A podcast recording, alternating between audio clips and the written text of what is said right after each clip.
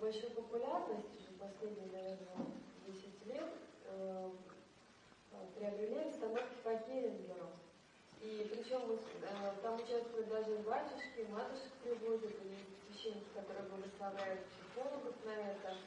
Вот э, я, насколько знаю, что православной церкви официального такого мнения на счет нет. Вот э, ваше мнение какое по Есть православные психологи, которые этим занимаются. Ну вот завтра мы как раз в одном центре, Благосфера, хотели обсудить вообще э, уместность самого термина православный психолог. И вообще вот э, просто сама тема, она там, не знаю, часа на 3 на 4, может быть, будет не такая скучная, как у нас тема про агрессию, это вы уже все поняли. А там э, придется разобрать очень много вопросов. Ну, э, если православные батюшки благословляют, но скорее это свидетельство о их некомпетентности. А вообще, что такое, как бы, ну, э,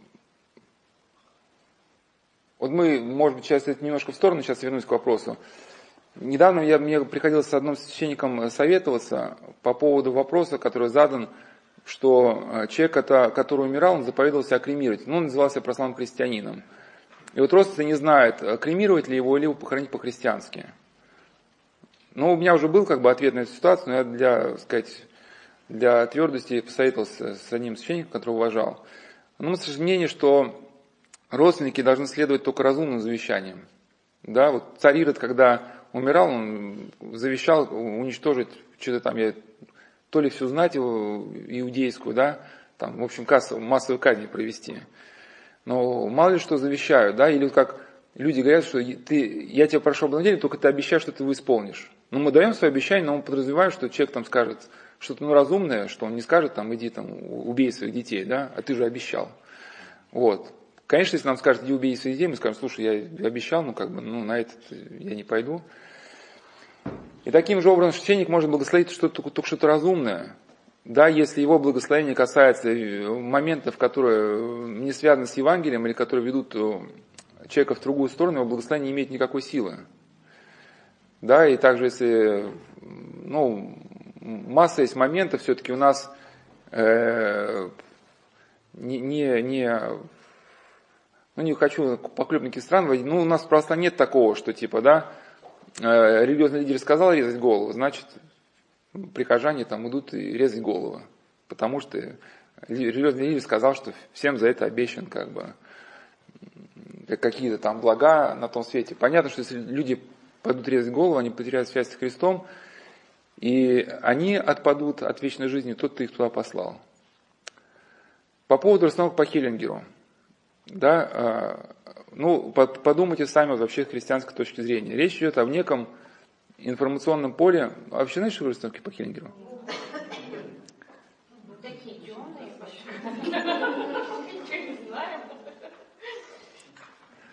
Не так глубоко, как вы. Ну, я тоже не глубоко. Ну, ну вот представьте, вот мы сейчас, а, ну, например, да, у вас, у вас есть э, ребенок, да? у вас есть ребенок, да, ну вот вы задали вопрос, отец Прокопий, как вот нам, как вот мне, ну, то есть вам, сейчас с ребенком. Ну, я, с тремя, с тремя. Я приблизительно э, начал объяснять, ну, некие универсальные принципы. А, кстати, я вот не закончил, что исходя вот из той концепции, которую я, я вот сейчас говорил, да, рассказывал, что главный может э, цель воспитания, ну, с моей точки зрения, может быть, она ошибочна, конечно, э, это воспитать в человеке вот эту как бы, вот ту самую доминанту на лицо другого. Почему важна очень правильно видеть цель? Потому что главная цель, она объединяет, сейчас мы перейдем, перейдем к расстановке по Хеллингеру, это я не увожу вас от темы. Э, когда у человека нет главной цели, которая объединяла бы в единое целое его разрозненное стремление, то суммарный эффект его действия равен нулю. То есть, да, много векторов действий, но если сложить, все будет, все, все, сумма всех векторов ноль. Если, если у э, родителей, вот академик Томский, вот это наличие доминантного лица другого, духовная активность, он полагает в основе всего.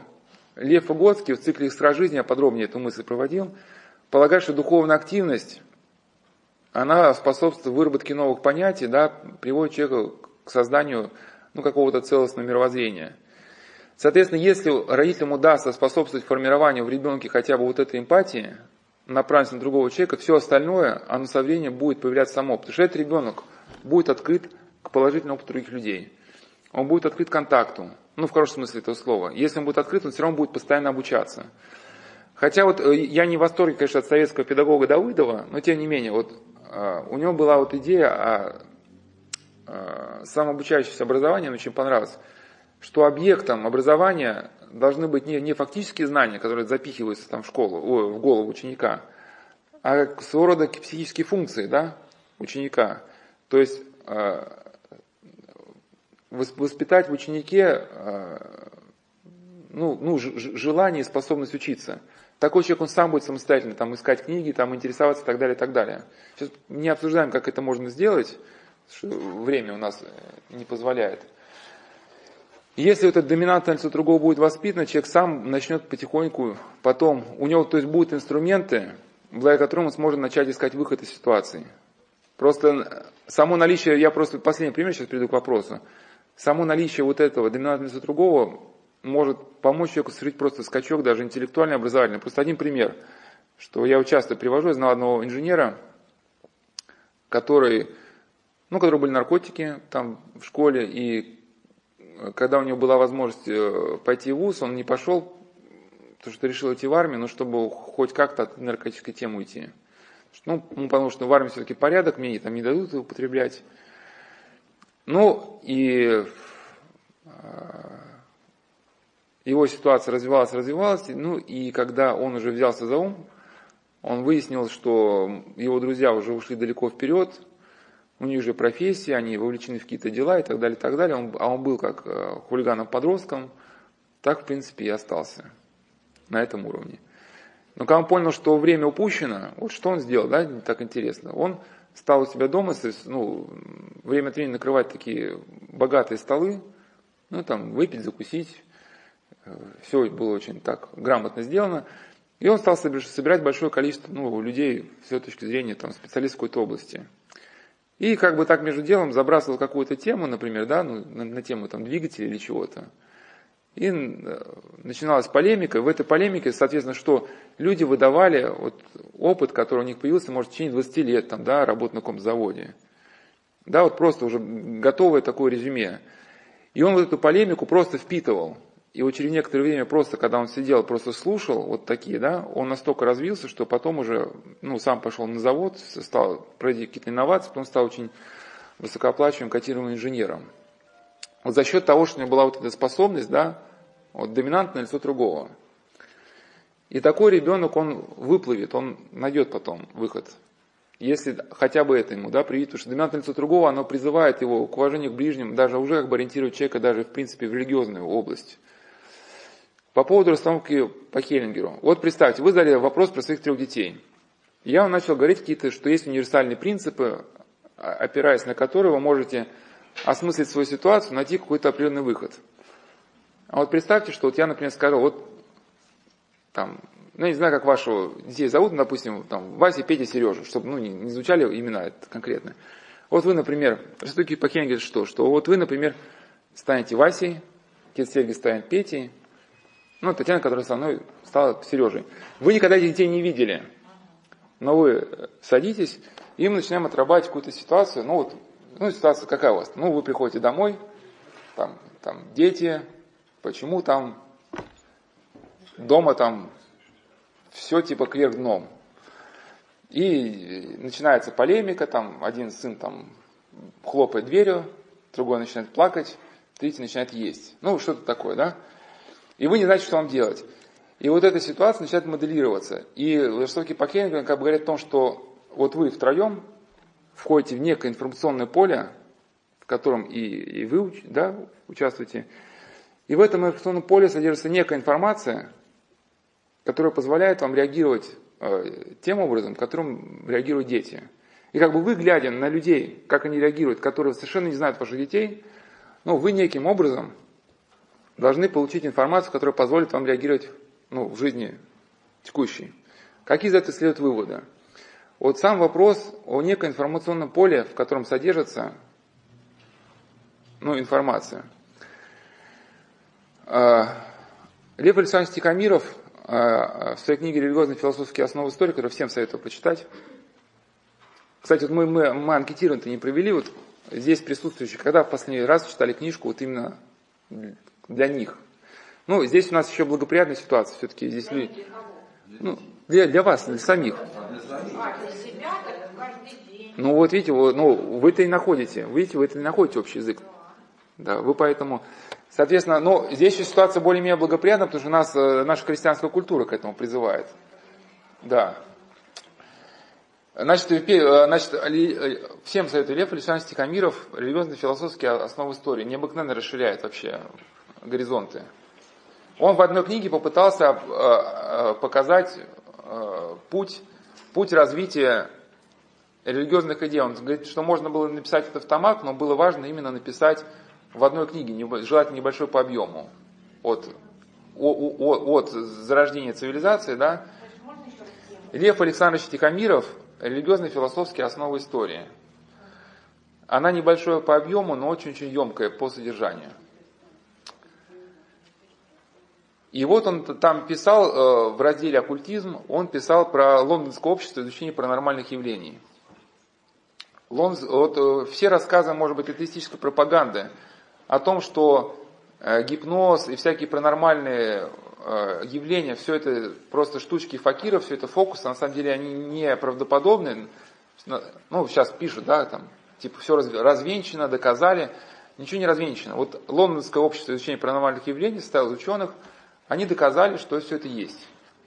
Что, например, да, что были э, люди, которые в сомнамбулическом состоянии, в состоянии ну, глубокого гипноза, они говорили, сколько монеток было брошено на дно озера. Э, были исследования гипнотизеры, которые приводили в состояние гипноза, в состояние транса, не людей. Понятно, если гипнотизер э, вводит в состояние транса человека, сидящего перед ним. Но если человек находится в другом городе, да, и, и гипнотизер одним как бы довольно легко вводит в состояние транса человека, который находится в другом городе. Или чтение писем в закрытых конвертах, да и так далее. То есть доказано было, что все-таки эти явления существуют. Другой вопрос, что возникла необходимость объяснить механизм ну, их возникновения. И общество пришло к идее, что между, грубо говоря, гипнотизером и объектом гипноза должна быть последующая среда, которая бы передавала сигнал. Да? Но и на этом общество закрылось, потому что они стали в одном шаге от признания, от необходимости признать того, что духовный мир существует, ну, то есть демонический. Но ввиду некоторых причин, ввиду а, материалистического мировоззрения того времени, по всей видимости, это признание было бы очень неудобным.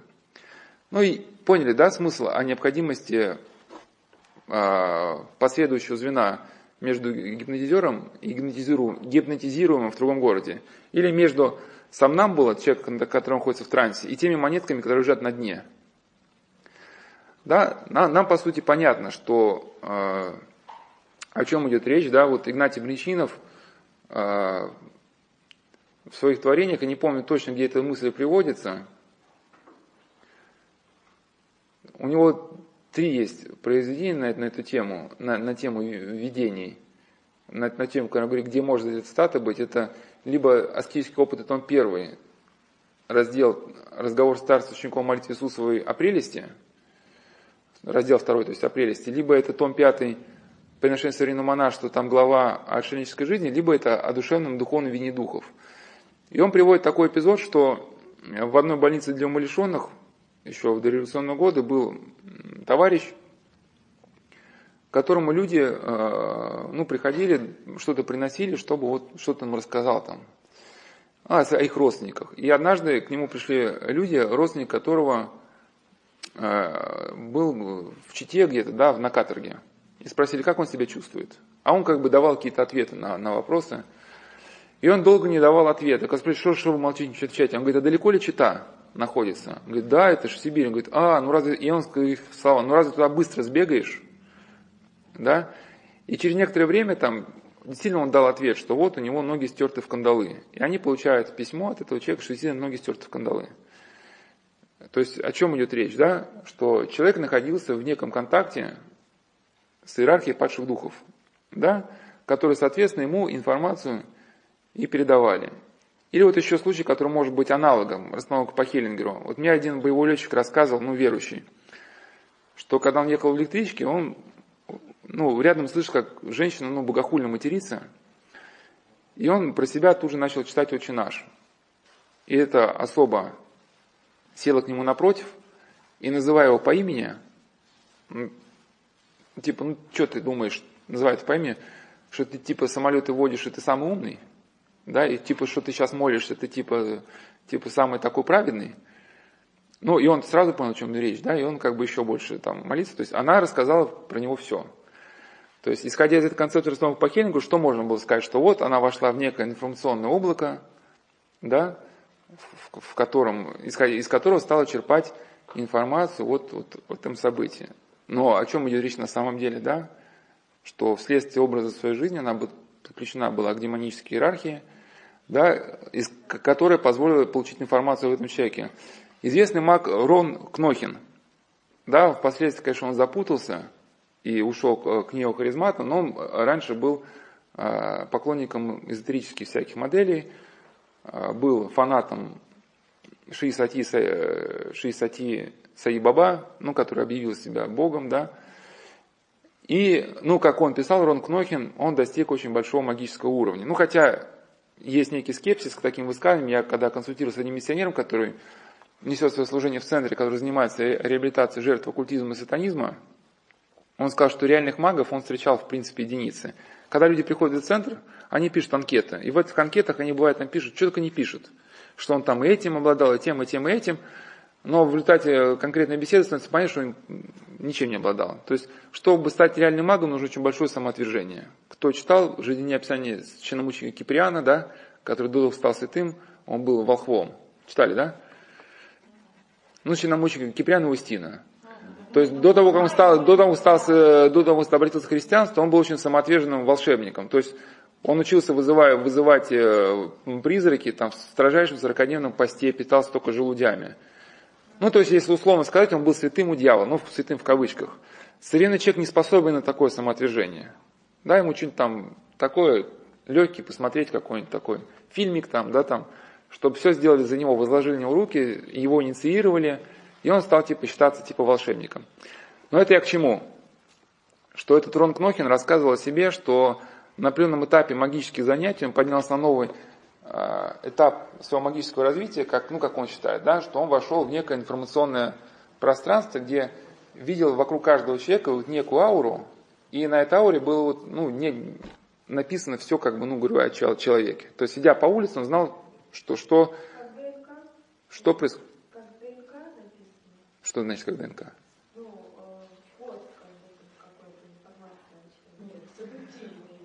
Ну, э, на самом деле все эти процессы, они происходят у нас в сознании, это сложно их выразить в какой-то картинке, они у нас происходят, вот у нас есть 3D, э, например, образы, да, 3D, а эти процессы, мы не знаем, какой это вообще уровень информационного отображения, это 25D или 1000 миллион там D. То есть э, вот как вот это информационное древо, которое человеку вкладывается в сознание, э, на самом деле графически отобразить в виде это ДНК или это в виде там древа какого-то. Еще один пример, еще один пример, я перейду уже непосредственно в ответ на вопрос. Человеком, который э, проходил инициацию в Корее, то есть он изучал там медицину, а в Корее медицина, она неразрывно связана с рукопашным боем, да. И вот эти корейские боевые искусства, это не сколько, не сколько набор приемов, это сколько э, система выживания, да, которая ну, дает человеку какую-то там дисциплину, там, э, дисциплину, какие-то навыки, чтобы человек мог уже какой-то там путь искать. Ну и понятно, вот, например, спецназ, который забрался в джунглях, медицина не должна быть одна от рукопашного боя, потому что там тебя ранили, тебя подстрелили, ты упал в обрак, сломал себе ногу, ты должен оказать помощь медицинскую себе и, сказать, коллективу, да, твоего подразделения. И когда он начал очень подробно объяснять э, философию корейцев, их там какие-то там нюансы религиозные, нюансы медицины, я удивился, я говорю, где же вы так вообще язык-то успели выучить? Ну, восточный язык-то он непростой, и вы такие тонкости рассказываете, да? Чтобы на такие тонкости общаться, это надо, ну, достаточно хорошо знать язык. Говорит, нет, если, а он, пока он еще не, не совсем понял, в чем смысл его катастрофы состоял, хотя он уже на Соловки приезжал, я вот видел на Соловках, то есть он какой-то выход ищет. То есть он где-то начинает понимать, что куда-то надо двигаться, чтобы из этой ситуации выйти. Говорит, нет, когда они видят, что ты готов к этой оккультной инициации, они в тебя это знание впечатывают. То есть, по сути, если ты открыт для воздействия, в тебя впечатывают навык рукопашного боя, знание вот этой оккультной философии, а потом в результате тренировок закрепляются. Ну, сами для себя подумайте, каким образом человека можно впечатать одновременно за секунду знание языка, знание, где двигаться. То есть, что такое вот понимание движения? То есть, если человек открывает для воздействия, да, в чем смысл оккультного системы ведения боя? То в него входит некая иная сущность, которая, получив контроль над его мозгом, ну, по сути, изнутри самого человека начинает управлять организмом. Да, кстати, что в японских мультиках Наруто и Блич очень было хорошо показано, где э, живущий в человеке демон да, начинает время от времени управлять телом. В каком-то смысле вот эту ситуацию можно тоже представить в терминах расстановка по Хенгеру, что было некое информационное пространство, куда этот человек был подключен, да, и вследствие которого он вот эти навыки получил. А, я знал одну женщину, когда на Соловки приезжала, ну это, я думаю, там понятно, что речь идет о неком а, психическом протаранивании человека, вот эту ситуацию с оккультной инициацией можно описать даже в терминах психиатрии. Вот известный психиатр, он, правда, неверующий был, Антон Кипинский, но он написывал э, такой термин, как шизофренистическое озарение. Что интересно, вот насколько у человека были зашорены глаза, что по сути он опис, отрицая религию, он по, по сути описывая религиозные какие-то моменты, тем не менее продолжал отрицать ее.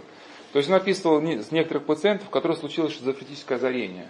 Оно означает, что Просто за доли секунды с человеком происходит нечто такое, что прошлая картина мира, она стирается. И в его сознании возникает полная, ну, новая картина мира с новыми связями. И эти связи он начинает видеть в реальной жизни. Ну, например, кар- картина мира, что кругом все маньяки, убийцы хотят тебя убить. А ты такой несчастный, всех прячешь. Причем, когда человек вам будет это рассказывать, у него будет конкретные, конкретные доказательства. Он говорит, а что? А что разве, когда я приехал в центр Ковчег, меня не хотели тут травить? Вон, всем дали булочку без мака, а мне с маком. Это значит не просто что-то было. Вы начнете объяснять, да, да нет, это ничего не значит. Как ничего не значит? Ты за них? Ты что, за них? Ты признайся, тебя купили. А, и, а? Как в Гугле, что-то помню такое, это номер 6. Там, ну, короче, один человек там пострадал маленький, как бы, преследований, там, не знаю, такое. Он один уже начал болеть. Он, короче, видел полицейский там видал каких-то арестантов, и ему что-то показалось, что его также погрязить в тюрьму могут вести, что-то там. Короче, ну не совсем, не совсем. Он так, то в погреб прятался, там подошли люди, там, он подумал, это или воры, или бандиты, он испугался. Ну, отчасти, я, я могу э, примеры э, реально привести шизофренического озарения. Вот одна девушка, которую не, нельзя никак обвинить в том, что она неграмотно что-то не понимает, она училась, не буду называть профессию, чтобы не очень ее разгадали, но это одно из самых серьезных, серьезных медицинских образований. То есть сказать, что она в чем-то не разбиралась, что она неграмотная крестьянка, а, а, она все-таки, ну, хотя она не была христианка, она понимала, что такое целомудрие, но, по крайней мере, она старалась вот в хаотические интимные взаимодействия э, не, не даваться. Ну, хранила как-то себя, но однажды какая-то вечеринка, все выпили, э, так крепко, проснулась в крови, кровати, там не, не пойми где, не пойми с кем. Но эта ситуация она напугала, она оделась, выбежала на улицу, ей там было очень плохо. И потом, через некоторое время после происшедшего, она спускалась в метро, вот произошло шизофреническое озарение. Она всех окружающих людей стала видеть инопланетянами. Причем это был инопланетян, причем она реально видела инопланетян, причем это было настолько ужасно, что когда она, смотри, она боялась смотреться в зеркало, потому что боялась увидеть лицо чудовища. И когда она говорит, надо было там косметику как-то подводить, она вот от, пользовалась отражением, своим отражением в телефоне. Ну, чтобы хоть как-то от этого, потому что она чувствует, что сходит с ума, а обратиться к психиатру она не могла, потому что это крах образования, она уже последний курс училась, это все. И э, боялась очень мысли о самоубийстве, то есть вот ночью вот это накатывала, то есть мысли о самоубийстве накатывали, она просто боялась это реализовать, что, что не, не хватит э, выдержки, она эти мысли реализует. И как это все разрешилось, что у нее подруга крестила ребенка, а ее пригласили как пофотографировать. И она пришла пофотографировать и просто обнаружила, что она до этого никогда не была, что ей просто стало легче. И она просто стала ходить, не, не зная ни что такое, ни, ни храм, ни, ни что такое церковь, просто стала ходить. Потом познакомилась с батюшкой, стал ее духовным отцом, и постепенно, говорит, это состояние от меня ушло. Ну, опять же, ушло, потому что стала сознательной христианкой. Не то, что там свечку там, uh-huh. да, как в анекдоте про прихожан, что прихожане говорят, что у них за церковь такая, как не приду, все ключи светят. Да? И поют Христос воскресе. Во все такие продвинутые батюшки там, в монастыре. Количество фильмов и прочтенной литературы, то, как там сказали, необразованная христианка, да? Или... Крестьянка, крестьянка. А, христианка. Ну, я, я к чему? Что в каком-то смысле с позиции основы по Хеллингеру эту девушку, как можно сказать, она попала да, в некое информационное пространство, но в котором условно хранится информация о том, что все инопланетяне. Но мы, как с христианской точки зрения, видим, да, что человек, э, что такое э, блудный грех, да, почему он называется смертным. Вот есть э, грехи, конечно, тоже они, они деформируют человеку, например, там, обжорство. Тем не менее, обжорство, например, маятник качнулся, конечно, если совсем обжора-обжора, он действительно он душу свою губит. И, кстати, в монастыре есть фигмент, в Греции есть, не знаю, может в интернете есть эта картина, у них там в Архандарике, где принимают паломников, ужасная, ужасная картина. Это монах-чревоугодник, из которого демон вытаскивает душу. Да, да. душу. А, видели, да? Конечно. Но, но, но если человек, я имею в виду, что если человек более-менее себя если человек более-менее себя как-то сдерживает, то все-таки он объелся, как бы его, э, качество, его как бы, ну, говоря, чувство некомфортности, оно качнулось, потом как бы восстановилось, да, он покаялся. Чем отличается смертный грех, да? Как Иоанн Богослов говорит, что если ваш брат согрешает, и это грех не к смерти, помолитесь о нем, и Господь его помилует. Но если грех не к смерти, не говори о том, чтобы он, если грех смерти, не говори о том, что он молился. Грех смерти это тот, который начисто лишает э, человека благодати Божией. То есть убийство, магия, блуд. То есть когда человек совершенно идет в противоположное направление. И вот этот грех, который девушка совершила, да, ну, например, прелюдирование. Вот мы говорили на беседе, да, что когда э, супруги вступают в законный брак, у них, конечно, есть интимная жизнь, которая вот да, является выражением взаимной любви, но так как все это балансируется а, воспитанием детей, а, воспитанием детей совместным как-то переживанием горести и радости, оно не становится изолированной деятельностью. Когда становится изолированной деятельностью, человек не способен воспринять божественную благодать. И демоны почему вот так вот этот грех стараются столкнуть? Об этом писал Гумен а, в своей книге «Между между адом и небом, у нее есть там глава о причинах неправильного сексуального поведения, ну вот этих извращений, да, что человека толкнуть в магию, но это не так просто. Даже когда демоны будут человека толкать, ну все-таки магия, ну страшновато, вот так сходу войти. Но убийство, это даже не то, что в религиозном плане страшновато, хотя бы страшно перед законом. Тебя посадят и так далее. Ну а в блуд вроде бы, ну что такого, да, все это делают, ничего такого страшного. И человек э, шагает в это направление, и даже это не то, что религиозное, об этом говорит и Антон Кемпинский, это психиатр, да, что в анамнезе людей, которых стал диагноз шизоф... Э, депрессия, сходная шизофрения, да, он находил ранее начало интимной жизни. То есть, когда от человека вступает божественная благодать, он становится открытым для воздействия, и в него вот эта инфернальная сила, она впечатывает вот эти ощущения, да, имплантация ощущений. Но по сути в расстановке по Хеллингеру человек, он добровольно себя для этого воздействия открывает. Если какие-то, ну как можно предположить, если какие-то ответы ему будут даны, ну для начала, это все будет иметь вид э, какого-то завлечения, ну как в хорошей картежной игре или в хорошей э, э, партии бильярда с человеком, который хочет вас на деньги, да, в общем, наказать, то, ну, обычно ожидаемый вариант, что он будет вам некое время поддаваться, да, будет давать вам выиграть, пока вы не раскипятитесь, не раскочегаритесь, а потом он просто вас по полной программе а, ну, до нитки. И я еще просто закончу про, про химию. Я просто знал женщину, которая к нам приезжала на Соловки. Когда на Соловки она уже приезжала, они выразили желание поговорить. Вот в цикле беседы с зеркалем мы там с паломниками разбирали, как выходить из всех патологических состояний. Я про этот случай рассказывал. А, вначале скажу, как мы с ней познакомились, как я впервые увидел, а потом как проехал наш разговор. Я в этот э, день утром как раз был требным, исповедовал. я обратил внимание, что такая женщина в белой кофточке, она там как-то мялась все. То она подходила, то отходила, в итоге так и не подошла. И потом, когда я возвращался в братский корпус, там стоял муж с этой женщиной, говорит, ну, мы хотим с вами поговорить. Говорит, вот моей супруге вот поставили неутешительный диагноз, биполярное расстройство, и психиатры э, ну, говорят, что через два месяца она перестанет меня узнавать. То есть процессы зашли так далеко, что я избавился с клиники, потому что, ну, по крайней мере, психиатры нам не дают уже никакой надежды. Что-то можно сделать. И когда мы сели говорить, я говорю, а почему вот вы ну, не подошли на исповедь? А, ну, во мне что-то испугало, а был еще рядом батюшка, и он, говорит, на меня очень грозно посмотрел. Я человек такой, ну, стараюсь как бы помогать людям, людям освобождаться от собственных заблуждений. И я говорю, хорошо, я выясню сейчас телефон этого батюшки. Ну, батюшка, правда, очень был старенький, очень, ну, понял, о чем.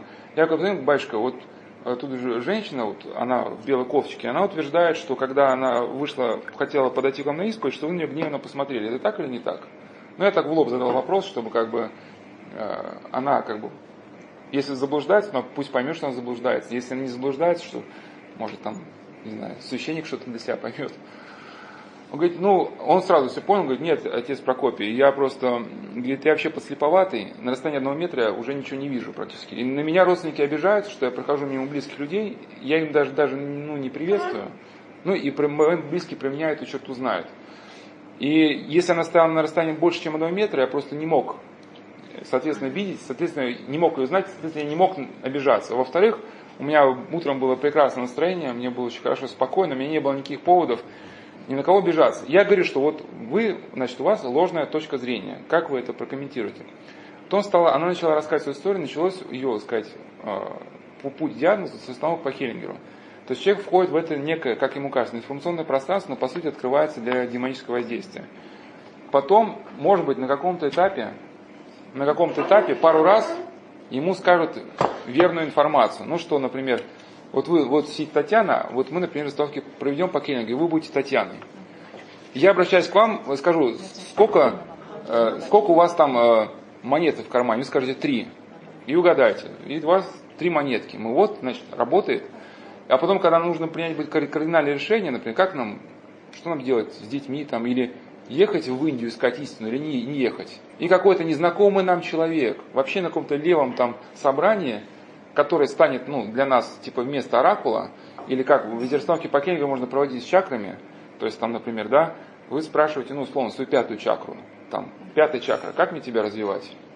И она вам, и, и, и даже не, и не эта чакра чает, а вот человек, вот просто левый человек, вот вы на, на улице поймали, Васю посадили, Васю алкоголика, но он вошел в некое информационное пространство, Вася, ты теперь моя пятая чакра. Как мне тебя... Ну, я хоть, я хоть как бы, я... Ну, я как... Там все, знаете, я просто э, участвовала, я рассказывала, потом, конечно, отвлекалась, но когда еще не понимала, вот, э, начиналось это вот, э, как бы, этот метод, он набирал популярность, это действительно было интересно, это работает. Вот работает, наверное, как экстрасенсорика, когда человек приходит, кодируется от пьянства, пристает письма, потом начинает на маму свою бить, допустим, или кончает самоубийством. Это реально работает, эти вещи, они работают молниеносно, хорошо, но человек испытывает там очень сильную энергетику, допустим, например, представляет беременную женщину, а, ты становишься этой беременной женщиной, ты при этом испытываешь, ты находишься в таком поле э, энергетическом, что тебе просто, ты испытываешь боль. Ты, у тебя начинает болеть то место, а, например, у того человека хроническое заболевание там, кто не говорит где, а ты реально испытываешь эту боль, и ты говоришь, что вот у меня болит там, там-то, там-то, а оказывается, она страдает хроническим заболеванием. И ты ведешь себя так же. Эти люди, которые играют роли, типа играют роли, они ведут себя так же, как те, кого расставляют, они мыслят так же, они даже говорят так же, принимают так, такую же позу. Они могут там... Э, ну, просто, оч, просто очарованы, просто очарованы. И... Нет, я говорю, что это страшно, потому что не очарованы, я говорю, что э, вот человек, который туда попадает, он реально видит, что это работает. Вы сейчас немножко больше упрощаете про то, что про чакры, вот сколько я в этом участвовала, никаких чакр Нет, я, я, про, я, история, я рассказываю да. реальную историю. А, ну, как бы, вот, вы тоже, да? Ну, мы вашу мысль поняли, я обучать. Научите, Господь вам дал тоже как да, но пережить вот это, самое чтобы знать и донести самое страшное до людей. то, что Ну, да. а, люди-то об этом, по сути, не знают, и батюшки, священнослужители об этом не знают. И они участвуют в расстановках. И когда я говорю о том, что там своим коллегам, а, ты понимаешь, что это опасно, ну, как бы я, я не буду А, в этом я понял. участвовать, допустим. Например, э, есть психологические способы, там, э, решить проблему, но ты можешь ее решить только участвуя в расстановке, это будет как диагностика. А потом, значит, мы будем пере- перейдем там, к психотерапии. А можно вот без расстановки? Нет, расстановка занимает там полдня, э, допустим, этого тренинга. То есть сейчас уже многие психологи, они используют этот метод, он вошел настолько а, в психоаналитический арсенал, что без него практически ну, каждый второй там, практикующий психотерапевт его сейчас использует, к сожалению. Когда начинаешь об этом говорить, говорит, да меня батюшка благословил. И матушка участвовала в этих расстановках, им это помогает. То есть священники, ну, может быть, просто из, из своего такого... Я, давайте я прокомментирую, просто про, про эту женщину закончу. Что у нее сформировалось вот это, ну, в начале с того, что вы говорили, просто, просто скажу несколько статей, которые мне попадались э, психологов. Ну, вот я вот завтра, если Бог даст э, жизни там, и разума, вот в центре благосферы мы будем говорить о отношении к психотерапии, вот еще раз там как-то озвучу какие-то моменты. Но есть мне попадались э, такие хорошие статьи, грамотные, и что отмечали авторы? Что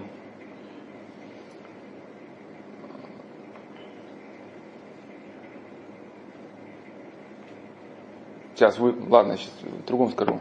А, значит, да, что э, э, в свое время было понимание вот какой-то классической школы, да, вот, э, психиатрии, которая была основана на наблюдениях, не на домыслах, а именно на наблюдениях. Сейчас. Современные э, псих, да, психо- психотерапевты, а- они этого вопроса как бы уже не изучали. Об этом пишут, что классическая психиатрия, она сейчас разрушается, закрываются кафедры в институтах. Ну почему? Потому что классическая психиатрия, даже если она исходит от безбожников, типа как Антон Кипинский, она на самом деле за нас. Потому что она, все классическая психиатрия утверждает, что, ну, например, что если ты хочешь э, чувствовать себя хорошо, ты должен любить мир. Ну, например, что, что отношение к себе, отношение к миру – это два вектора одного и того же процесса. Если ты будешь ненавидеть мир, то ты не сможешь чувствовать себя хорошо.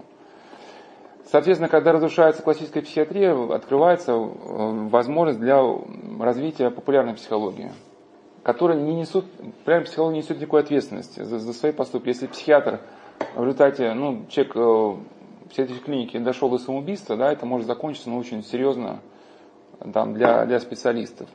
Если совершил человек, который ходил на какие-то тренинги, да, в принципе, как, какая ответственность будет, если только ну, родственники там, не начнут как-то, в общем, обращаться в суды и так далее. Вот я к чему, что в психиатрии, я хоть не специалист по психиатрии, но есть такой термин ментизм, навязанное мышление. Да, когда человек испытывает, ну, не, у него появляются некие мысли, которые напоминают бегущую строку. И ментизм, то есть это не вы думаете, это в каком смысле мысли появляются сами, это явление опаснейшее. Есть э, синдром Кандинского клерамбо, то есть, да, как бы признак злокачественной шизофрении, я хоть не психиатр, но так, я как бы сказать, на своем каком-то таком примитивном уровне.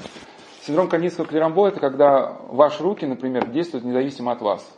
То есть, если эти процессы начались, и руки начинают действовать сами, это как бы уже очень, очень тревожные признаки.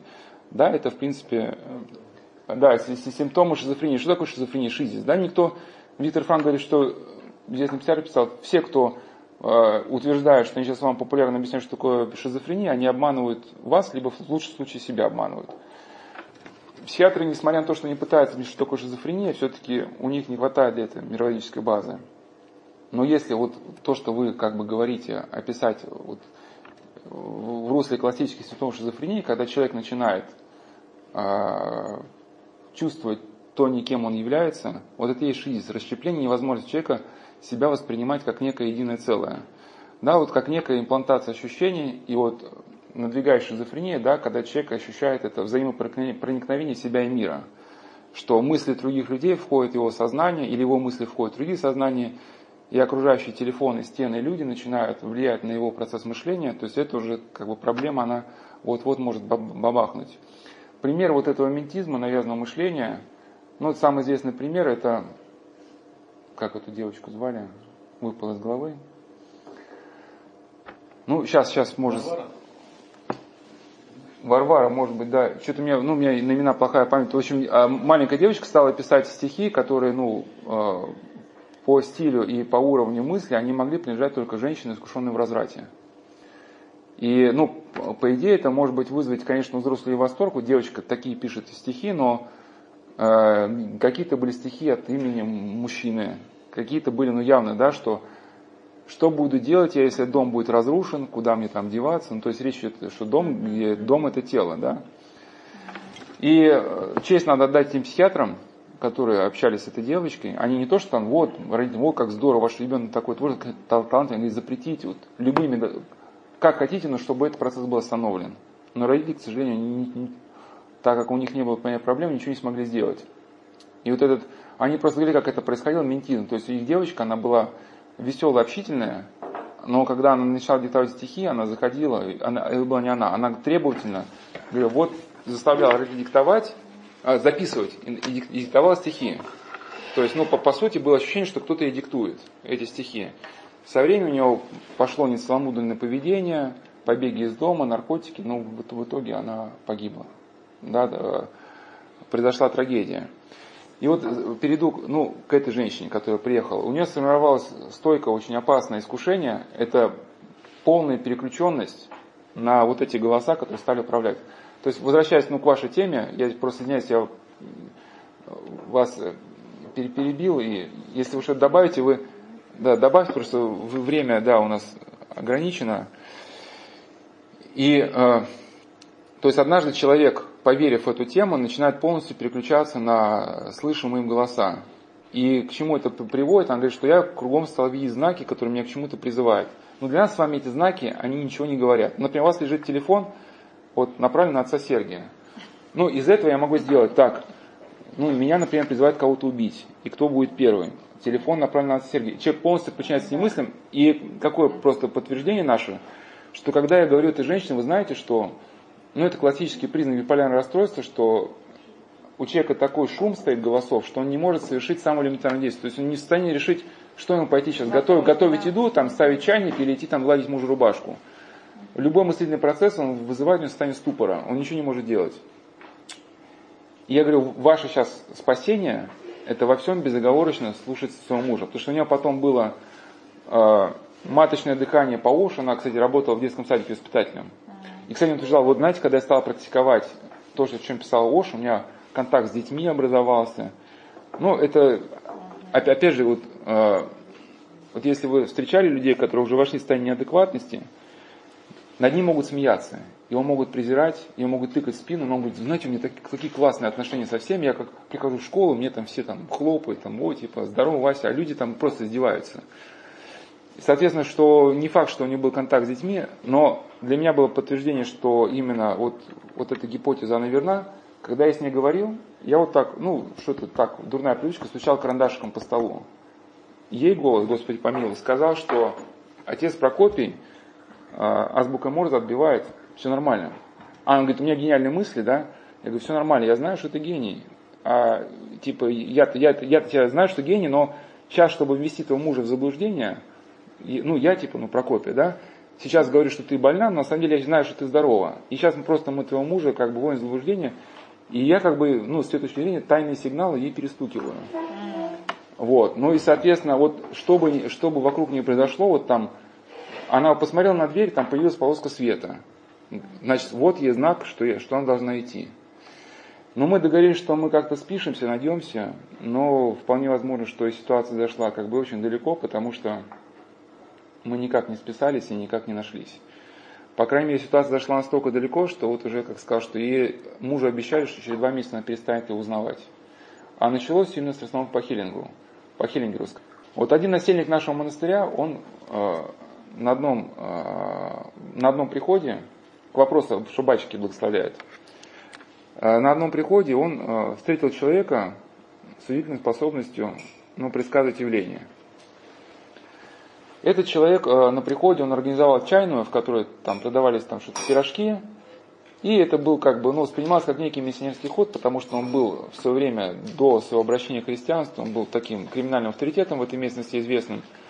И к нему это не, не его рассказы были, реально приезжали серьезные люди в этом городе, с ним советовались. Ну и также приезжали люди христианской направленности, ну такие на, на уровне там, я читаю по утрам молитву оптинских старцев, и дела идут хорошо. Ну вот такого приблизительного плана. А, и, а, и он людям раздавал э, христианские всякие советы. И вот наш насельник, который приезжал мимо этого э, значит, э, храма,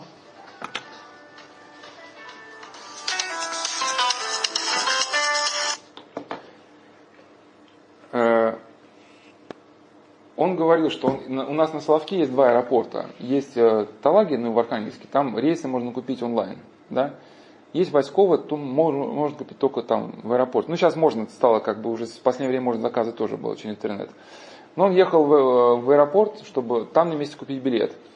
И он говорит, что когда он занимался темой заключенных, он очень хотел э, в реальной жизни познакомиться с человеком, который мог бы ему ответить ну, на вопросы не по книгам, а как это ну, в реальной жизни вот там происходит, ну, ну как бы, да, миссионерское служение в местах лишения свободы.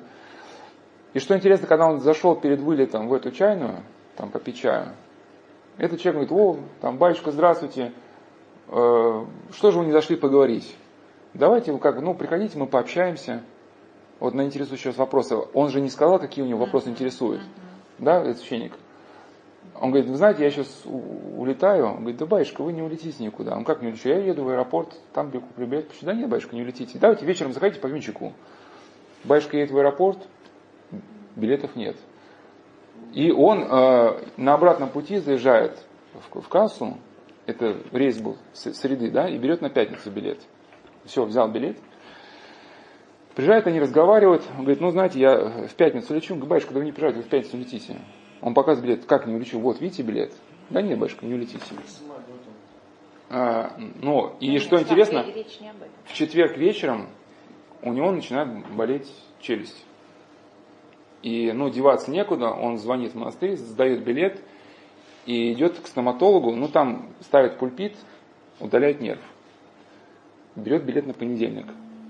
Да, и, значит, он говорит, ну да, тогда в пятницу улетел, но в понедельник лечу. Батюшка, вы и в понедельник не улетите.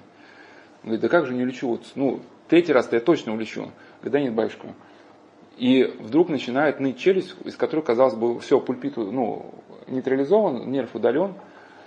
А, деваться некуда, он в воскресенье там вечером, а, а или это в понедельник, прямо перед, перед вылетом, он снова дает отбой третьему билету, ее снова стоматологу, удаляет нерв соседнего зуба, где болит челюсть, и делает вот эту ортопантограмму, да, или как называется? Ну, Снимок, да, помню. До этого, год назад, ему в одной клинике э, удаляли вот зуб мудрости, там, э, нижний, и соседний, и там была киста.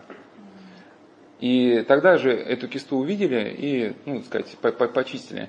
И когда сделали ортопатнограмму вот эту, он пошел к хирургу и говорит, что вот, знаете, что-то челюсть болит. И этот человек, ну, он э, говорил, что, знаете, мне раньше эту кисту уже удалили и показал на снимок. И, видимо, то ли это было искушение, то ли не знаю, что это было, но хирург, видимо, подумал, что хирург-то не понял, что год назад удалили. Он смотрит на снимок, на снимке эта киста была, но что-то хирург не посмотрел на дату этого снимка, что она была сегодняшняя. Говорит, ну если вам эту кисту удалили, а на второй раз появился, человек об этом просто еще не знал. Но если вам удалили, тогда я не знаю. Ну езжайте там к каким-то профессорам, решайте какие-то вопросы. Он приезжает вот в эту пирожковую, где вот этот его ждет, так сказать, товарищ. Он говорит, не знаю, вот, никто не знает, что с моей челюстью. Он говорит, дай снимок, я посмотрю. И с таким видом знатока, там на свет, ну ты знаешь, это у тебя вот грехи прошлого. Вот у тебя там были вот с девушками такие-то, такие-то моменты. Говорит, ну были. Ну вот, и отметьте, все по православному, все по-христиански было сказано. Да? Все, все очень правильно, грехи прошлого, покаяние. Говорю, ну знаешь, у вас есть же скид, у нас есть анзер там, да? Вот тебе надо ехать на анзер, поговорить с своим настоятелем, он же знал, что настоятель есть. И там э, проведи зиму. Ну там типа помолись, там покайся. И дело уже было к зиме. О том, что такое соловки, вот э, люди бывают неделями не могут попасть, да, из-за непогоды. У нас, когда у отца Иосифа случился инсульт, он поехал на снегоходе в лес, его там разбил паралич. Его долго не могли, ну, как бы надо было из леса как-то эвакуировать, а в состоянии инсульта нельзя трясти, и долго не было авиации никакой. То есть, ну, сообщили сразу, что у наместника инсульт, но я не помню, на какие сутки прислали э, вертолет, потому что, ну, ну, у нас бураны, у нас там непогода. То есть, ну, а представьте, вот этот, а, и когда он поехал, хорошо с нашим духовником связался, духовник говорит, слушай, никого не слушай. А он не в Рязани сейчас живет? Кто? Как раз в Иоанно Богословском монастыре. Кто? Вот настоятель, которого Ну, он, да, он лежал, он после инсульта так и не восстановился, да. Ну, как это, он какие-то функции не восстановились, но ходить может, но все-таки он, э, для него уже вот вернуться к той жизни, которая была, уже не, может только адаптироваться к той травме, которая есть. И наш духовник сказал, никого не слушай, езжай там, вот, вот да, там, э, больница при э, Троицкой лавре, да, вот наш из Порфирий, ну, связан же, насельник Троицкой лавры, он там договорил, что там посмотрели, и наш насельник э, поехал вначале туда, и потом поехал в Петербург, где в, в отделении челюстно-лицевой хирургии его тут же взяли на госпитализацию, потому что даже хирург, который проводил первичный осмотр, говорит, он даже видел, какая киста огромная. А те, кто оперировали, мы такой ну, здоровой кисты в жизни не видели. Правда, врач осекся, когда он сказал, что в жизни не видел, это как бы была дискредитация опыта. Он говорит, ну, давно не видел. Но, тем не менее, и вот представьте, вот на зиму глядя, а причем она в больнице начала болеть. То есть она вот-вот была готова прорваться. Огромный, огромный э, гнойник в челюсти. Вот он едет на зиму, глядя на Альзер. Да, и там у него посреди этих снегов, при абсолютном отсутствии медицинской помощи, у него эти процессы начинаются. В лучшем случае это потеря челюсти при страшных муках. Да, ну... Вообще вырывают там все. Да нет, там гной, там же мозг рядом все это что, что. Ну, э, просто и, вот когда делают такие операции, челюстно-лицевой хирургии, да, кисты, человек в течение двух лет должен полгода показывать, почему? Что если пропустить, э, пропустить э, вот эту активизацию кисты, потом приходит человек удалять челюсть. Ну, человек без челюсти, он как-то не очень приятно выглядит, поэтому все-таки хирурги, они говорят, что, знаете, надо показываться, а то будет некрасиво. Ну и люди, не, не, не чтобы полностью челюсть выдвигать, у него просто дырка, вот где скула, просто такая, просто углубление, да, такое, да, достаточно большое, которое, ну, уродует человека. Не то, что уродует, ну, делает его ну иным. Я к чему? Все было сказано по православному. То есть, э, если подытожить сказанное, этот человек угадал, что у этого есть вопросы по поводу заключенных. Угадал три раза, что человек никуда не уедет. Что-то угадал, и насильник говорит, что уж на что, как бы, ну, я читал Игнатия Бринчина, знаю, что этому верить нельзя, но настолько он меня очаровал, что на каком-то этапе я потерял критичность, и я прямо, э, ну, по сути, если читать все вот рассказы о обращении в оккультизм и язычество, вот этот момент есть, на каком-то этапе человек перестает понимать, что с ним происходит, он входит в какой-то поток, и уже адекватность восприятия теряется, да, э, каких-то ужасных людей ты считаешь своими друзьями, и он говорит, я стал испытывать потребность обсуждать с ним каждый свой шаг, то что стал видеть в нем какому-то оракулу. Вот даже вот он заслонил даже в каком смысле даже Бога, даже духовника, вот настолько был очарован, вот какое-то воздействие такое шло. А, неизвестно, знал ли он сам тот, тот кто был да, в этом, значит, работал Пирожкова или нет, о том, с чем он играет, в какие игры. Тем не менее, четыре раза было угадано, а потом человека просто толкнули в пропасть. Да? И хорошо, что духовник вовремя мешался. Как развивалась потом дальнейшая... Ну, понятно, но на, на, на тот момент был настолько очарован, что он был готов ехать на Андер, где там бы все, все и случилось. Э, э, может быть, ситуация была попущена ему, чтобы мы с вами могли вот на этом примере поговорить. Как дальше потом развивалась эта ситуация, ситуация с этим человеком? У него, э, он в каком-то смысле осуждал священников, что вот они такие сякие, ну, этот наследник сказал, что если ты, ну, хочешь посмотреть настоящих священников, ну, если у тебя какие-то вот вопросы, там, ну, при, приезжай на Соловки, там, поживи, помолись, все-таки, да, там, на святом месте. И э, договорился, чтобы того, как бы, приняли, там, поселили. И когда э, просто этот население говорит, что меня не было, когда этот товарищ приезжал, но когда он приезжал, подошел к святым мощам, при Полнозасиму Савате Геровну, когда его стало мощей крутить, всем, кто был рядом, стало понятно, откуда дует ветер. И тогда, в начале вот этого храма, где он был, ему сказали, что если ты будешь с этим бороться, мы тебе готовы помогать. Мы будем за тебя молиться, ну, мы будем за тебя как бы, ну, понесем этот груз вместе с тобой, чтобы тебе помочь. Но если ты хочешь остаться при своем мнении, да, четыре стороны, все, как хочешь, выбирай.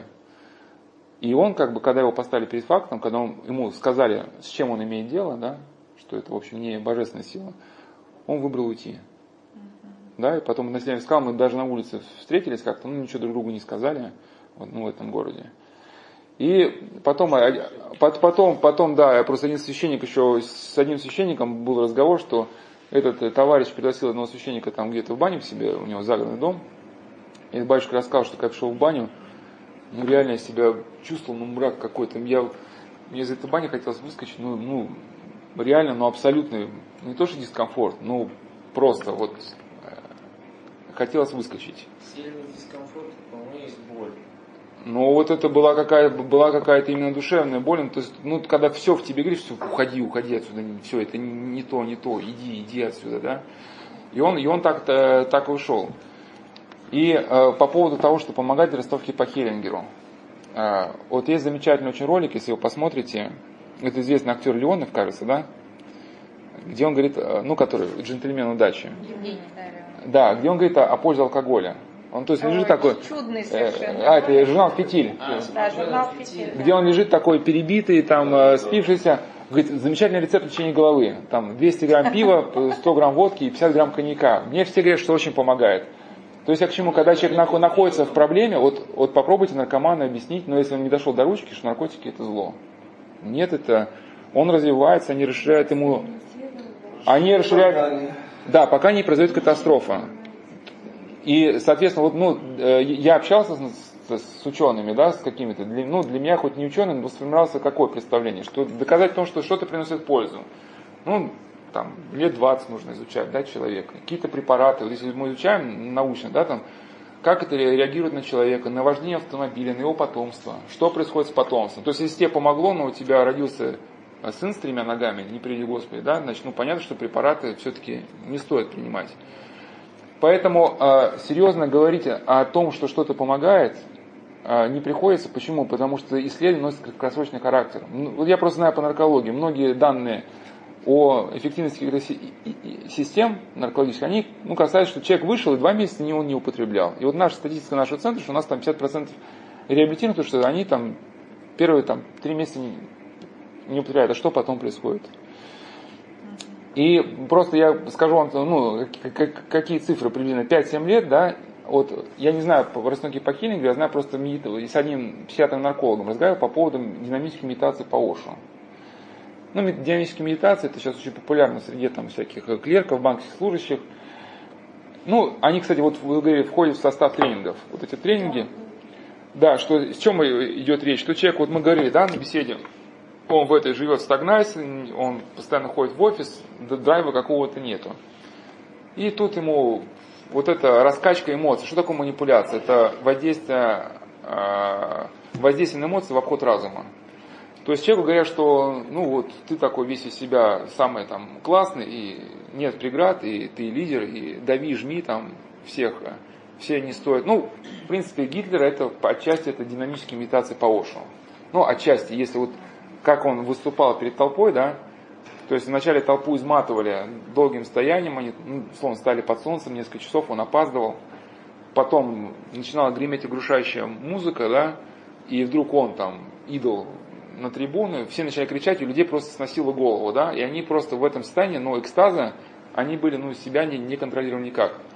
Причем у нас еще есть, как говорят ученые, зеркальные нейроны, то есть нам передают состояние друг друга ну как старый, если у человека деятельность разума, она угасает, мы с вами рефлекторно начинаем напоминать стаю собак. И вот, в принципе, академик Лихачев, изучая подростков, он как раз, ну, уголовник на Славках, он говорит, что вот у них сигналы в их коллективе передаются как, ну, в стае, да, и э, это я к чему все э, говорю. Динамическая медитация по уши, то есть они стимулируют человека в состоянии эйфории. После воскресного дня, где он получал тренинг, он на работу приходит на взводе, там делает, ну, как правило, эта деятельность носит такой хаотический очень характер. Ему здорово, ему нравится, ему прет. Потом постепенно к концу недели он все тухнет, тухнет, тухнет, тухнет. Так как его, сказать, подъем, он не основан на самодисциплине.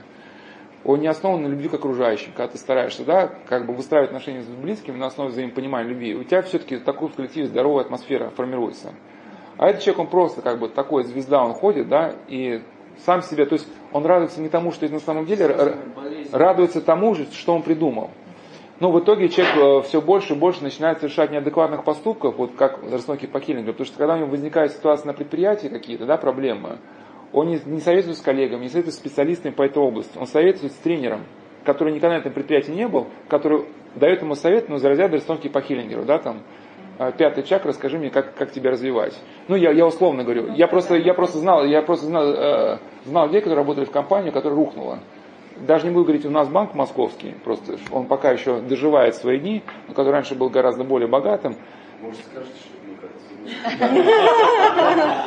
Ну, я после беседы скажу, что просто те, кто работал в этой банке, говорили, на каком этапе начался развал когда стали приглашать йогов, и когда вот мы какие экономические процессы в нашем коллективе стали выстраивать не исходя из понимания процесса, а исходя из того, что есть там пять элементов, например, да, и стали э, количество отделов подтягивать к этой там цифры, ну и в итоге, соответственно, мы выстраивали все не на тех основах, и потом все это в итоге рухнуло. И я к чему, что цифры, вот насчет помогают. Люди, которые начинают ходить на тренинги, их, конечно, прет. У них там эмоции вагонные, как правило, эти эмоции способны произвести только какие-то, в основном, хаотические поступки, но 5-7 лет проходит, и человеку ставят диагноз биполярное расстройство. Ну, то есть 5, не, это не сразу, но 5, э, что такое биполярное расстройство? Это в начале фазы маниакальности. Ну, раньше назывался маниакальный депрессивный психоз. А, вы спрашиваете, да? Что будет ли на беседе это у нас? А, да. Да, маниакальный депрессивный психоз, просто название страшное, а потом поменяли на такое, более такое, так сказать, нейтральное биполярное расстройство. То есть ну, это, это взлет. Вот как раз состояние медитации, да, вот, э, то есть все демонические приемы, они кстати, напоминают приемы айкидо. Основатель айкидо Марихо Исиба, кстати, признался, что ему этому искусству айкидо научила Ками, языческая богиня, которой ему являлась. Да, и учила приемам. Айкидо, знаете, да, на чем? Это резкая смена векторов. То есть вы раскручиваете человека в одном стороне, потом резко меняете ему вектор движения, он падает. И вот, соответственно, вот это, в чем мучительность этого, этого психиатрического нарушения? Это фаза маниакальности, у человека взысло, ну, он теряет критичность своим поступкам. Я это самый главный человек на Земле, и а раз я это гений, то все мысли, которые в моей голове появляются, все они тут же должны быть немедленно реализованы. Доказательство их истинности очень простое. И раз они появились в моей гениальной голове, значит они истинные. И человека просто захлестывают вот эти там проекты, он звонит там сотни звонков в день, совершает, раскочегаривает всех окружающих людей ну, на ну, какую-то активность. Но потом эта фаза маниакальности заканчивается, потому что в лучшем случае она просто придуманная, в худшем это уже некое демоническое воздействие. С демонического уже демон пытается человека уничтожить. Потом ты, ну, вначале человека в огонь, потом резко в холод. Если человека из стандартного положения резко в холод, это может быть не так болезненно мучительно. А тут у тебя вчера все, все перло, и сегодня у тебя полная депрессия, полная апатия, а ты устроился в момент маниакальности на вторую работу, на третью, на четвертую, потому что думал, что все потянешь. Прошу прощения, Паш, как это правильно называется диагноз? Потому что у меня у друга такая Маниакальный депрессивный психоз или биполярное расстройство. Но мы это будем... Мы отчасти, у нас, я могу дать ссылку, у нас были уже лекции насчет... Ну, вот... наверное, знает, потому что он регулярно специалист. Да, ну сейчас, ну, ну вторая, вторая, то есть вы, вы устроились на вторую, на третью, на, на вторую, на третью, на четвертую работу, Потому что вам казалось, что вы все успеете. Потом понимаешь, что тебе не нужно ничего. Не, а потом вы лежите на диване, лежите на диване в мертвой спячке, эти люди начинают срывать вам телефон, которых вы вчера завели, да? Вы уже не в состоянии даже пойти пописать в туалет, да? И вот это, вот это полная апатия. Ну, тот человек, про которого мы говорим, у него, у него немножко другое. У него по, по каким-то другим причинам, возможно. Я говорю сейчас про рукотворные. Вот. Ну, еще это психиатрия чисто, ну, есть, есть какие-то органические, есть какие-то органические, а, а, а, а есть то, то, что воспитано имеет рукотворные корни, вот как раз вот эти экстатические медитативные практики, они вот приводят, ну, не сразу, лет через 5-7 лет. И со временем что происходит? Маятник раскачивается, раскачивается, и со временем, ну, людям вот это нравится, фаза маниакальности нравится. Они носят, но, как правило, на созидательную работу не способны. Это очень, я не понимаю, наркоманов в состоянии опьянения стимуляторами. Он, э, то в этом наркоманском стимуляторе, хочешь, хочешь я тебе тумбочку сколочу? Ну, берет, отпиливает э, хорошие доски, начинает класть тумбочку, на полдороги ее бросает где-то, да, там. Все, он на новый переключился. А тумбочка, это очень тяжело сделать, особенно табуретку. Она оказалась самая простая, но самая сложная. И, и, и идея стоит в том, что со временем, со временем фаза, фаза активности она укорачивается, а фаза депрессии она увеличивается. И, и через некоторое время эта фаза депрессии, она становится чуть ли ну, не доминирующей. Человек уже живет полностью в беспросветном состоянии, суицидальной мысли, и, закончив свою мысль, люди, которые страдают этим, которым вот это страдают вот этой вещью, они отмечают очень интересный признак. Это, это, это боль в верхней части груди. То есть как, как будто в верхней части груди втыкают топор. Я, конечно, не имею достоверной информации, как из христианских позиций смысле. Да, верхняя часть груди святые отцы называют, что там находится на словесной сила души. Соответственно, если человек открыт для воздействия, а, ну, демонического, и, и демон получает контроль над человеком, то есть естественным образом вот это, действительно мы испытываем боль. Даже обратите внимание, когда вы что-то поступаете против совести, или, например, к чему-то сильно стремитесь и натыкаясь на препятствия, начинаете злиться. Или просто совершили что-то вот против ваших устоев. Вот это начинается некое жжение в верхней части как раз груди.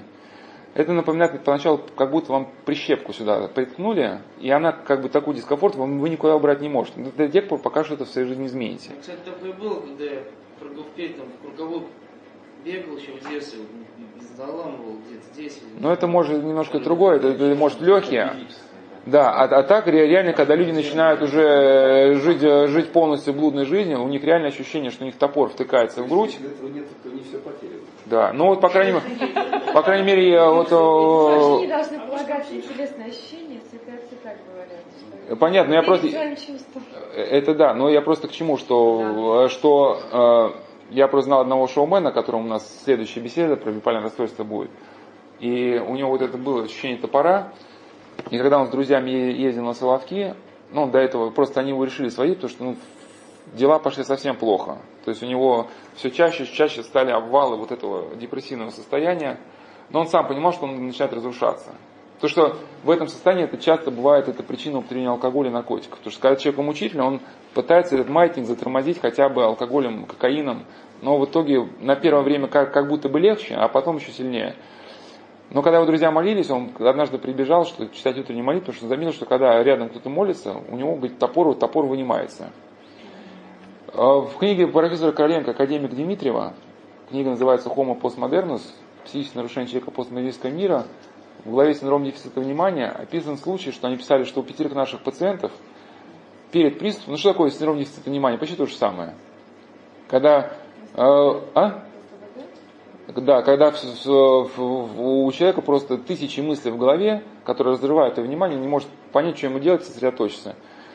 И э, пятеро пациентов, которым поставили диагноз, описывали, что перед так сказать, событиями они боковым зрением видели, Господи помилуй, черную шарообразную массу, которая к ним приближалась и начала давить на грудь, они испытывали бо- боль в верхней части груди. Но, правда, почему-то авторы отметили, что это пятеро пациентов. Что почему-то списали, что, говорит, ну, наши пациенты типа объяснили все это языческим верованием в домовых. И как бы посчитали, что вопрос как бы закрыт. Э, Ну, хотя вот если, ну, быть объективным, да, что пятеро пациентов говорят одно и то же, и тогда почему же эту ситуацию не осмыслить? Вот, ну я вот так бы ответил на вопрос м, э, о основных Гиппокееве и почему очень важно, что они именно в начале всей психотерапевтической работы. То, что я не, не утверждаю, что все работают по сектантским методикам, но вообще, когда человек попадает в какую-то структуру, которая собирается его а, воздействие манипулятивное, первая задача это инициация, это сломить сопротивление. В лагерях это происходило одним образом, то есть Буран Бетельхейм в своей книге «Посвященное сердцу» написал, то есть как ломали человеку волю, ну, исключительными страданиями. И человек повернул голову направо, его там жестоко избивают, его, например, заставляют, ну, условно, ударить своего товарища, если он отказывается, его избивают, до тех пор, пока он не станет, как послушное животное, выполнять все приказы. Тогда от него отстают. Ну, соответственно, в психотерапевтическом процессе, чтобы человек уже в дальнейшем критически не осмысливал, важно протаранить систему защиты. У нас у всех есть некий иммунитет, вот статус-кво. В чем, в чем опасность гипноза? Да, и вот этих состояний. Когда вы добровольно вот эту свою систему, вот Богом данной нам защиты, вы снимаете и даете право другому человеку внедриться в вашу психику и что-то вам навязать. Одно дело, это вот мы сейчас говорим, я как бы уважаю свободу вашего выбора, я просто вам говорю, какие есть универсальные там законы, ну, вы хотите слушать, хотите не слушайте. Для, для нас э, христианское размышление не позволяет создать ситуацию, я бы сказал, давайте, знаете что, моя лекция на, на 3,5 часа, что, а вам холодно, вы уходите, вам скучно, вам на работе, давайте вы расслабьтесь, и я вас всю свою лекцию, я прямо бах, бах и закачаю, да. Ну, соответственно, э, процесса общения не было, да, усвоения не было. И получается здесь механистический, манипулятивный момент. В социальной концепции Русской Православной Церкви скажешь, никакие практики, а связанные с манипулятивным воздействием, ну, для христиан неприемлемы. А в чем опасность гипноза? Что когда человек раскрывается в первый раз для гипнотизера, вот его система статус-кво, защита, она ломается.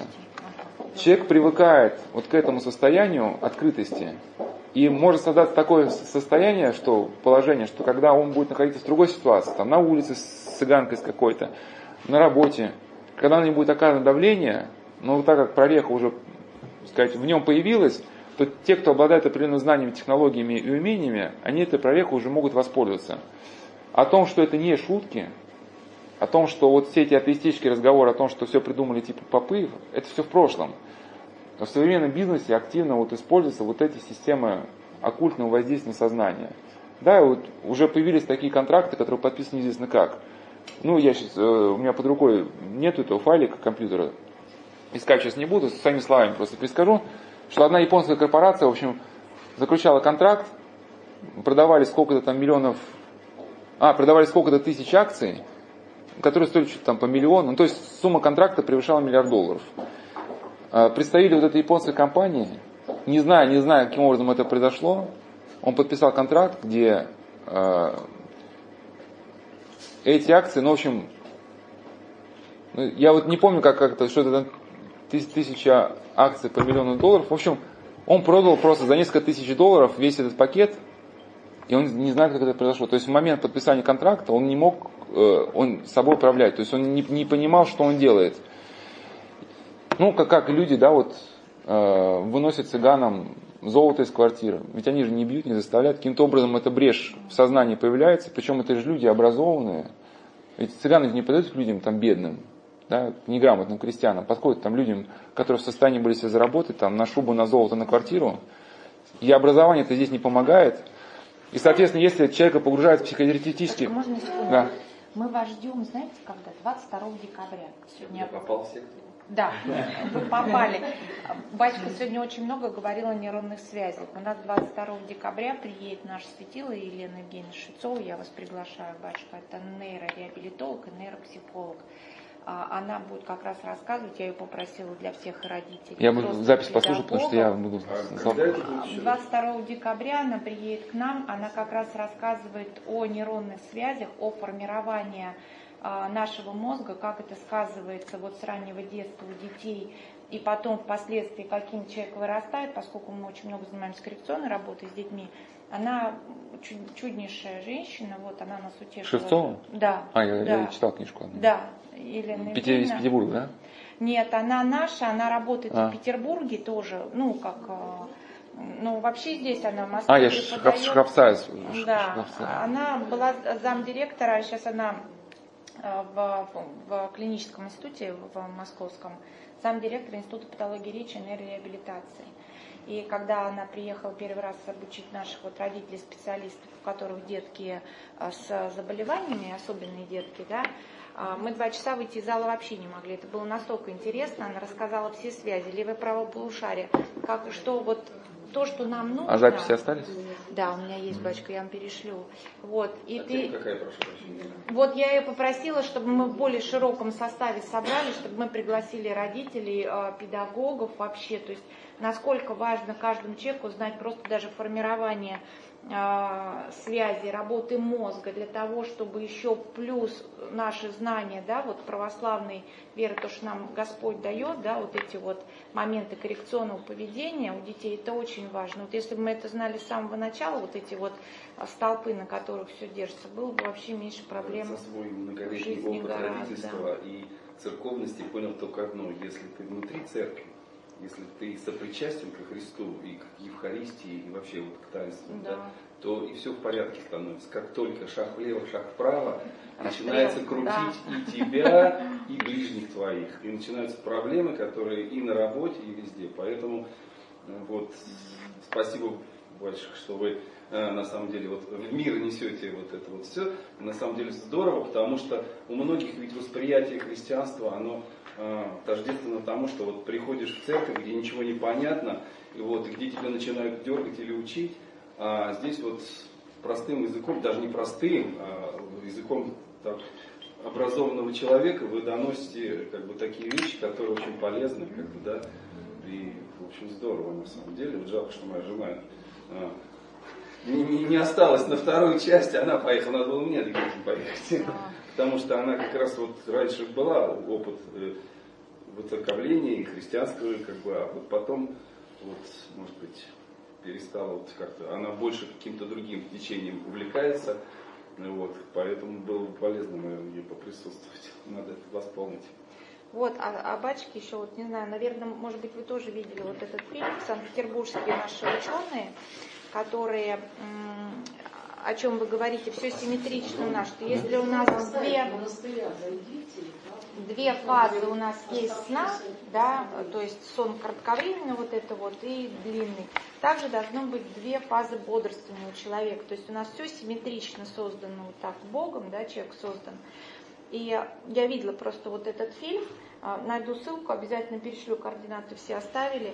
И очень интересно, и они нашли, они очень долго искали, долго исследовали, много людей прошли. И в итоге э, им один э, друг, коллега привел священника. И вот сначала священника просили решать математические задачи, там, читать литературу там, и так далее. А потом его попросили молиться. И вот эта чистота молитвы, на которой начинает работать мозг, когда, ну, батюшка, я так понимаю, не, не самый, наверное, рядовой был, не, не называется его имя, потому что для того, чтобы стяжать вот эту вот эм, э, частоту 0,3 Герца, которая, она говорит, есть только у младенцев, до двух месяцев, и у человека, который в молитву погружается. И вот они нашли вот это второе состояние бодрости, которое они так и назвали молитвенное, собственно говоря, вот о чем сейчас говорил, что если мы с Богом, если мы молимся, если мы э, причащаемся Христовых тайн, да, как бы, то вот та таблетка, которую все спрашивают, все родители, что, что делать-то, да, та таблетка-то вот она как бы есть, да, это и молитва, и причастие Господь ты все дал, что будьте как дети, вот они приводят вот это Евангелие, что даже в этом оно совпадает, как дети, то есть только двухмесячных до двух месяцев вот эта чистота у ребенка работы мозга и у взрослого человека погруженного в молитву. Вот я мозг только... как бы засыпает. Я сейчас вам не скажу. И про, про молитву я найду обязательно, потому что я пересмотрела прям несколько раз чтобы мне вот вникнуть. Ну, не сколько засыпает, он просто находится в таком состоянии, что не, не испытывает большой потребности во сне, потому что он вот. как бы в состоянии такой стабилизации. Нет, стабилиз... Да, находится в состоянии стабилизации. Сна, да. И что интересно, хотя вот э, тоже йоги, они печатают в журналах там всякие выкладки нейро, э, нейрофизиологические, но тоже есть э, у, Анатолия Берестова какой-то, сейчас просто не буду лазить по, у меня тоже какие-то были материалы, и там на, на WhatsApp где-то, а, что как раз а, также исследовали людей в состоянии медитации, да, и несмотря на то, что им самим свое состояние казалось вот таким продвинутым между сном и бодрствованием, но по сути это была такая, ну, разбалансированная работа мозга, потому что, да, как раз смещение, вот это бодрость не сна, когда он находился в состоянии ненормального для себя как бы реагирования, которое ну, приводит впоследствии ну, к истощаемости. И вот это аномальные какие-то были частоты. И я вам рассказал, да, вот про этого коня как раз, да, что с этой девушкой произошло. А, ну, кстати, красновка по Хеллингеру, да, вот, вот с этого это все и началось. И про пятую чакру это как раз она рассказывала что когда она вот там вот этот чакра тур, они тоже занимались расстановками, э, и в том числе э, э, вот, спрашивали чакры. Один просто маленький нюанс, просто скажу, что я знаю одно семейство, где одна из членов этого семейства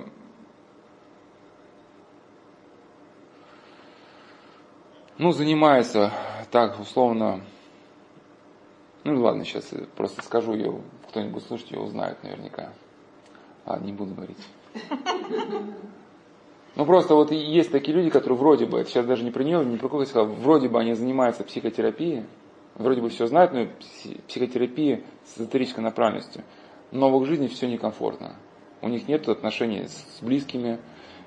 Если они попадают в какую-то ситуацию коллективную, начинаются вокруг этого человека завязываться конфликты. Да, ну по плодам их узнаете их. Да, и ну, с ними никто не может иметь дело да, потому что люди вот они как-то на свое я как бы нацелены, да, и по сути вот ну, эгоистическая такая форма реагирования, она привязана к формированию каких-то контактов. Если бы у человека все было бы нормально, ну какое, какое видимо выражение, да, что это гармония как в жизни внутренней, так, так и во внешней. Да, и вот когда э, я вот общался с одним монахом, который в прошлом был эзотериком, он когда был эзотериком, он очень любил общаться с буддистами. Он говорит, буддисты такие классные, такие, ну, улыбающиеся, такие подтянутые, ну, ну, люди, у которых нет проблем. А православные казались такие, ну, мужчин надо выпустить, то там закрыл Рита дверь-то. Пасмурные какие-то такие, да, вот. А, Сережа а, угрюмые, но когда потом просто у него какие-то проблемы были по жизни, да, когда он, говорит, я обращался к этим угрюмым пасмурным людям, они помогали, а беспроблемным буддисты, они со своими улыбочками, да. Ну, потом просто понял, когда он узнал одного художника-буддиста, просто когда он, он задал прямой вопрос, слушай, что ты всех подставляешь, ну, как бы, да. Он понял концепцию, что, ну, ну как потом сказал, что реальности не существует, не существует, как бы нет ни меня, ни тебя, то есть какая, в принципе, разница, что, ну, я не приехал там на встречу, как обещал, да, мы же, ну, не существуем. Ну и впоследствии, да, вот он даже просто сказал, как бы, э, примите, ну, про, он, у него был еще один знакомый буддист, который работал бухгалтером, еще было более забавно. Он, он, пришел, он, он пришел к бухгалтеру, и он смотрит, там чеки перебирает, он говорит, слушай, ну ты мне объясни, ну ты же говорил, что ничего нет. Он говорит, ну да. Ну, он ты чеки перебираешь. Значит, чеки есть, ты есть. Он такой задумался, ну понимаешь, когда чеков нет, и меня нет. А, а когда чеки, чеки, чеки появляются, ну как, как, ну как продвинутые буддисты, они говорят, что это только концепция, только концепция пустотности, которая нам позволяет что-то там делать, но, соответственно, ну, хоть это сейчас уже отступленная тема, просто современные европейцы, которые пытаются не буддизм, они не понимают, что есть такой термин, на Востоке называется упай, уловка. То есть мы-то считаем, мы привыкли, что как оно пишется, так оно как бы и делается. А там существует уловка, то есть принимая какую-то концепцию, ну, пытаясь в нее поверить, вы начинаете определенным образом реагировать на действительность. Как бы, да, меняя концепцию, вы поиначе реагировать. Вот. И, соответственно, это упая, вы, например, считаете, что мир пустой, как бы, и вы не переживаете. Там, умер кто-то там, или уехал, или что-то там произошло. Как вот даже говорят, что просветлевшие три дня смеются. Ну, как это можно смех объяснить? Человек ехал на работу, воспитывал детей, но в результате долгих медитаций до него дошло, что ничего нету. И он просто, да елки-палки. Так оказывается, все гораздо проще. Не, ни, ни работы, ни Москвы, ни детей, ничего, ни экологических проблем. Просто, просто отдыхаете, как бы, да. И все. Ну, и, если да, еще, еще какие-то вопросы. Я на работе я уже скоро. Нет, на встрече с батюшками, с отцом Сергием, с отцом Прокопием. А, есть, Ну, по поводу, по поводу просто скажу, как бывает, что, во-первых, я не знаю, кто давал свое благословение и как. И, конечно, мы не, я просто знаю, как происходит с отпеваниями. Да, вот, ну, так что когда происходит пивание, ну, по идее, по-хорошему, это надо как договориться в храме с священником, которого вы знаете. Просто какие-то погребальные конторы, они имеют каких-то непонятных людей вообще, которые, ну, никакого отношения к церкви не имеют. Может, купили там подрясники где-то, да? Ну, и в итоге их приходят, ну, их а, присылают, что вот придет там батюшка, будет отпевать там, ну, в морге. Приходит не пойми кто. Да, человек, которого вы не знаете, что он делает, ну, понятно, что как он будет так отпевать, что у людей возникнут какие-то смущения и вопросы. Для меня, вот, когда кто-то дает какое-то благословение, в первую очередь, это компетенция человека. Вот если, например, какой-то человек, вот, например, какая-то там заморская система реабилитации наркомании, там, ну или что-то алкоголизма. Вот, вот человек сам разбирается, он сам как бы общался с наркоманами, или он там там, ну, книжек 10 на этот счет прочитал. Ну, какая его компетенция, которую, ну, может ли он утверждать то, что он утверждает? Если он утверждает просто, как бы ориентируясь на священническую харизму, ну, как он считает, ну, для меня это как бы не аргумент. Потому что вот есть замечательная книга протерея Владимира Соколова, кажется, Соколов фамилия, называется «Младое старчество». О чем эта книжка? Что есть люди, которые действительно э, являются старцами, то есть которые в молитве спрашивают милая Святого Духа, да, и это милая Святого Духа просвещает их, помогает им дать решение. Кстати, некий комментарий просто к вам, что молитва, вот это voice человека в состоянии, правильно, да, что не все люди, некоторые люди не понимают, что они пытаются только молиться, но не понимают, что настоящая молитва может вырасти только на основании какого-то образа жизни. Когда ты живешь по совести, там прощаешь врагов, не ешь никого зла, только когда ну, у тебя внутри какая-то появляется ну, предпосылки к внутреннему покою, только тогда может, ну, покой не потому, что ты везде в покое, закрылся в подвале, ты живешь посреди мира, но ты стараешься там, там жить без злости, да, по совести. У тебя внутри какая-то появляется уже внутренняя тишина. И молитва может уже взрасти только вот в этом. Что если ты я поэтому сказала, что батюшка, наверное, был не совсем рядовой. Да. Я на это так Да, ну и, и, соответственно, ну, и, и идея младотарства состоит в том, что человек, не будучи просвещенным от Бога, он начинает ошибочно считать, что все свои, все свои мысли, что это непосредственно благодать Святого Духа ему внушает. Ну, по сути, речь идет о некой глубокой прелести, как Игнатий Мричинов или Лев Оптинский, я, к сожалению, не помню, проводил случай, что один э, э, монах, ну, прещенный, прикладывался к кресту и помыслом сказал взять крест из рук настоятеля и поцеловать. И он говорит, что такую... Э, а, и потом он пришел резать настоятеля. И он говорит, вот мне явился Иоанн Креститель сказал прийти тебя зарезать. Настоятель не растерялся, говорит, что ж, пришел резать, а ножа-то не взял. Он говорит, ой, и правда. Но понятно, что Иоанн Креститель не мог монаху сказать зарезать настоятеля, что это вот уже было некое состояние прелести. И эти случаи были описаны, самое лучшее описание, которое я встречал, это в книге «Великая стража», есть в интернете, да, Афонском монастыре, там глава собственноручной келейной заметки. Это писал один из самых разрушительных духовников того времени. По каким причинам, как образом походил, ну, происходило впадение человека в прелесть, ну, то есть умопомешательство. Люди в этом состоянии абсолютно убеждены в правоте своих поступков. И, соответственно, если священник, ну, э, как мы можем правильно смотреть на священника? Вот митрополит Антоний Блюм, он э, писал, что в таинстве рукоположения, у него есть очень интересная мысль о духовничестве, в таинстве рукоположения человек получает, ему делегируется от церкви право совершать литургию, ну то есть таинство, да, прочее. Но харизму духовничества ему не дается. То есть ему дается предпос... ну как в катехисе Филарет Дроздова сказано, что ему дается, ну как бы, да, возможность духовное руководство, но это скорее как бы потенция. В каком смысле потенция? Ну, например, человек, если просто получит письмо от какого-нибудь колдуна, там, да, действительно через письмо даже передается вот этот э, тяжелый дух, вот, который, с которым связан человек. Вот э, у нас есть просто типа письмалистский отдел, и у нас есть такое правило, что люди ну, не в священном стане эти письма даже не читают. То есть, если все, открыл письмо и смотришь, что-то нечисто, все, не, даже не читаешь. Потому что если человек просто прочитает письмо, просто ему будет плохо, реально плохо. Священник, ну даже если он, сказать, не имеет мудрости, чтобы ответить на это письмо, он хотя бы ну, читает и хотя бы его благодетельство духа каким-то образом она закрывает. По крайней мере, когда он слышит на исповедь вот эти помыслы, да, помыслы слушать очень ну, опасно, принципе. Почему психо, психологи, да, психиатры сгорают?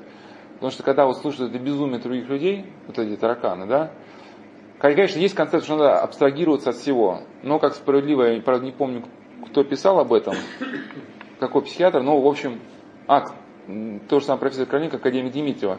Но абстрагируясь от ситуации, человек, в принципе, получается, не в состоянии ее понять. Но погружаясь в него, получается, этот таракан из другого человека перескакивает на самого психолога-психиатра, он, если у него нет внутренней защиты, он начинает заболевать теми же самыми идеями, да, и как есть даже пословица, как отличить э, психиатра от пациента, да, что психиатр халат, да. Ну, я сейчас, я сейчас о чем, я сейчас о чем говорю, что священнику дается предпосылки к духовничеству, но дальнейший опыт он должен работать, грубо своим потом и кровью. Да, э, и, и Проблема стоит в том, что некоторые священники, не пройдя пути послушания, сами не будучи в послушании духовников хороших, они этот путь послушания прошли, но мне кажется, что им изначально, вот как, как им ну, в голову ляжет, что, что это все от Бога. И в книге Владимира Соколова «Младостарство» приводится просто вопиющие случаи, когда, да, ну, какие-то пастыри начинали просто манипулировать своими чадами, ну, веря, что вот им благодать Святого Духа вот внушает на эти поступки. Такой священник, конечно, может дать благословение там на что угодно, я особо не разбираюсь. Вот. Вот. И поэтому для меня вопрос компетенции вот стоит на, на первом. Имеет человек хотя бы фактическую компетенцию, да? Если нет, то какое он имеет право советовать? Давать свое благословение или не давать? Вот профессор Крамурза, он однажды привел, э, описывал то, как у нас в стране вводилась искусственная безработица. Ну, то есть у нас там в годы перестройки говорили, что вот есть кривые Филлипса, которые показывают, что искусственная безработица стимулирует производство. Ну, грубо говоря, какая была модель? Да, что ввести искусственную безработицу, 5%, ну, условно говоря, и этим людям платить дотации, а все 95% будут смотреть, как живут эти люди безработные, будут ужасаться и будут пахать как звери, ну, грубо говоря. Но, говорит, скрыли данные исследования, что были уже исследования, ну, в США произведены, что рост 1% безработицы сопровождается там ростом самоубийств там, на 5%, преступности на столько-то. И самое главное, что безработица бьет не по взрослому населению, который имеет опыт, который там, ну, найдет что кушать, а бьет именно по детям, да, которые вот испытывают. Что, такое, что Карим не может, что? Ну, э, я, я к чему, что, что, э, что, и что он, он просто о чем писал, что за искусственное введение безработицы, у нас хотели 20% что-то вести, написал статью один э, ну, врач, академик, врач, за эту как статью. И он подписался, там, академик такой-то, не буду называть фамилию. И профессор Камруза писал, какое право он имел под статьей подписывать термином академик. Он академик области медицины, говорит, ну и тогда он должен писать э, медицинские статьи. Если он пишет э, свой академик под экономической статьей, он людей, не знающих область, в которой он ну, специалист, он их вводит в состояние заблуждения, что он является как бы, ну, специалистом в экономической области. Да, и также вот э, были случаи вот этих бесконтактных единоборств. Но это по сути изобретение ну, монахов Шаулин. Да, это по сути ну, оккультная система ведения боя. Вот и как бесконтактный массаж и бесконтактные боевые виды искусств. Ну, по сути, это... Остеопаты, батюшка. Сейчас про остеопатию, да, тут тоже, э, они тоже на, на приходах, э, там. Я к чему, что, вот не буду говорить фамилию, но вот один известный пропагандист оккультных единоборств, он ссылался на и показывал эту грамоту на одного священника, и э, некоторым э, людям, миссионерам стоило больших трудов как бы э, объяснить священнику, что он отозвал свое благословение. И, соответственно, вот эта ситуация сейчас, она, ну, в сектах, она очень распространена. Знакомиться с известным священником. Ну, все, кто так и делают. Э, ну, приезжают, батюшка, мы хотим сделать пожертвование на храм. Там, давайте пройдемся вокруг храма, обсудим, какую ограду у вас менять. Батюшка, уж, батюшка, давайте на память сфотографируемся. Ну, что не сфотографируемся благотворительными. Они-то на свой сайт, да? Вот э, на нашем, э, нашем центре проводятся расстановки по Хеллингеру. Э, компаньон нашего сайта является настоятелем там, такого-то храма в таком-то селе. Да, вы, мы можем передать записочки о наших пациентах вот батюшке, и он будет там за всех молиться. Возникает иллюзия того, что да, люди идут в одной связке лично у нас, вот я пережил такую ситуацию, когда на меня сослались благословения, у нас в храме одна прихожанка, а, она стала стоять за церковным ящиком. У нас благочин, он такой очень тактичный, он долго не спрашивал, думал, что все решено. Она же тоже спросила, знаете, а, ну, она вообще какая-то приехала, ну, непонятная девушка. А кто, кто вас благословил вообще? Он говорит, отец Прокопий. Они стали такой, ой, благочин подходит, говорит, отец Прокопий, а ты в курсе, что вот, вот эту девушку ты благословил?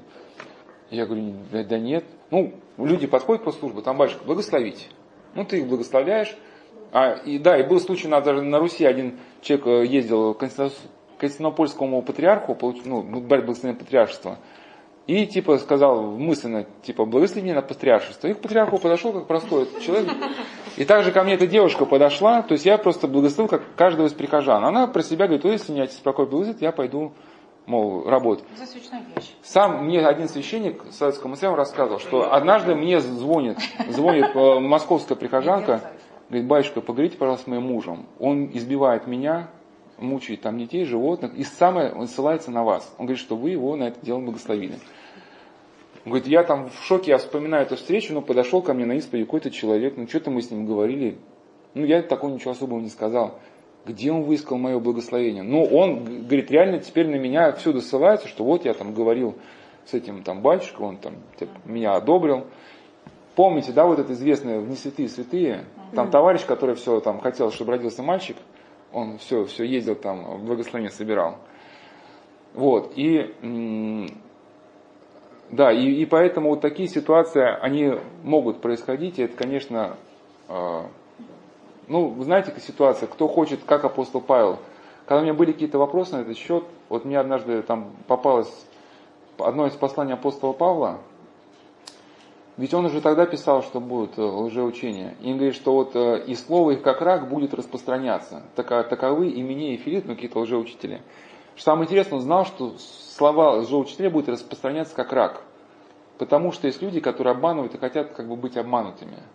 И что самое интересное, он э, там в каком-то смысле, конечно, мог клеймить все это там, там не верьте, но он знал просто, по всей видимости, что есть люди, которые совершают свой свободный выбор в эту сторону. Есть такой термин, как направленный поиск. Да, то есть, если человек выбирает оккультный тип реагирования, он в каком смысле поворачивается в эту область, другую область он уже не видит. И этот оккультный, а, ну то есть направленный поиск его приводит к каким-то непонятным запрещенным священникам, которые там занимаются каким-то экзорцизмом непонятным. То есть приводит в какие-то нездоровые сообщества. И это вот последнее развитие жизни. Люди, которые начинают адекватно как на жизнь смотреть, там, ну, с людьми там по любви, все-таки их жизнь выводит совершенно в другие области. Они даже не знают, что вот эти, как бы, то, о чем говоришь, это существует.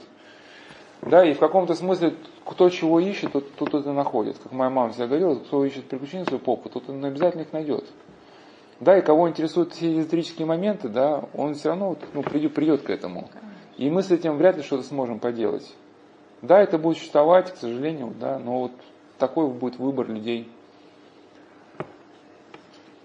И, кстати, вот то, что вы, э, может, тоже это промыслите, потому что как раз э, у меня эта тема была запланирована на завтрашней встрече. Я даже попросил свою знакомую э, мне найти материал на, на именно по поводу полей. Как говорят, этот, этот товарищ получил даже Нобелевскую премию за свою теорию полей. Ну, я уже сказал, для меня норвежский комитет уже после того, как вручил премию Обаме, уже ну, это вот наш, кстати, исследование по, по, по подрастунию, по-моему, это Бехтевский даже институт наш. Да, да, да. Вот они, да. они, они его проводили, вот, и они установили, они нашли вот это четвертое, они его долго-долго искали, потому что, говорят, ну все в человеке симметрично, не, не может быть вот это состояние. Вот оно оказалось состояние молитвы, собственно говоря. Состояние бодрствования, но это состояние молитвы. И хотя, конечно, здесь еще большое значение имеет божественная благодать, которая посвящает человека, именно не его состояние, а то, что приходит от Бога. Но тем не менее, был такой следователь, который самое запутанное, разбор самых запутанных дел оставлял на, на день причастия. То есть, если ну, не знал вообще ума, как приложить к этому делу, он эту папку от, отодвигал, и когда возвращался домой с причастия, эти тупиковые папки, ну, кто-то так, тупиковые письма, которые не знают, что отвечать, откладывал на день причастия. И в день причастия... У вас такая практика есть? Ну, мне один, духа, мне один духовник советовал, вот если, ну, вот какие-то совсем сложные письма, вот в тот день, когда ты причащаешься, ага. да, вот просто отложи их, зайди себе. И действительно, когда вот уже какие-то совершенно новыми глазами, э, и появляется какая-то перспектива, ты смотришь на то, что ты раньше голову ни к чему не мог приложить, у тебя появляется какое-то понимание, что вот, как, вот как, кажется, можно. Но это главное, что надо вот э, после причастия именно выйти из храма, никого не осудив, да, не, да, объевшись за, вот, за время праздничного обеда. Это самое сложное, потому что это же сразу лукавый-то хочет похитить. Остеопаты. А, остеопаты. Вот вышел, вышел документальный фильм э, монаха Иоанна Дливанкина, называется э, «Псевдомедицина. Осторожная остеопатия». Я просто вкратце приду основную идею этого фильма. Ну, отец Иоанн, вот он так сказать, э, сразу брал, что называется, бока за рога, и э, ну, вот идея, которая мне наиболее понравилась, он сказал в самом конце, и, а я скажу в самом начале. Его какой подход? Что человек, который имеет э, классическое медицинское образование, ну какую-то базу, если потом он э, стал заниматься остеопатией, то есть вероятность того, что он какие-то отдельные элементы этой доктрины включит в свое целостное мировоззрение и что-то сможет действительно приносить пользу людям.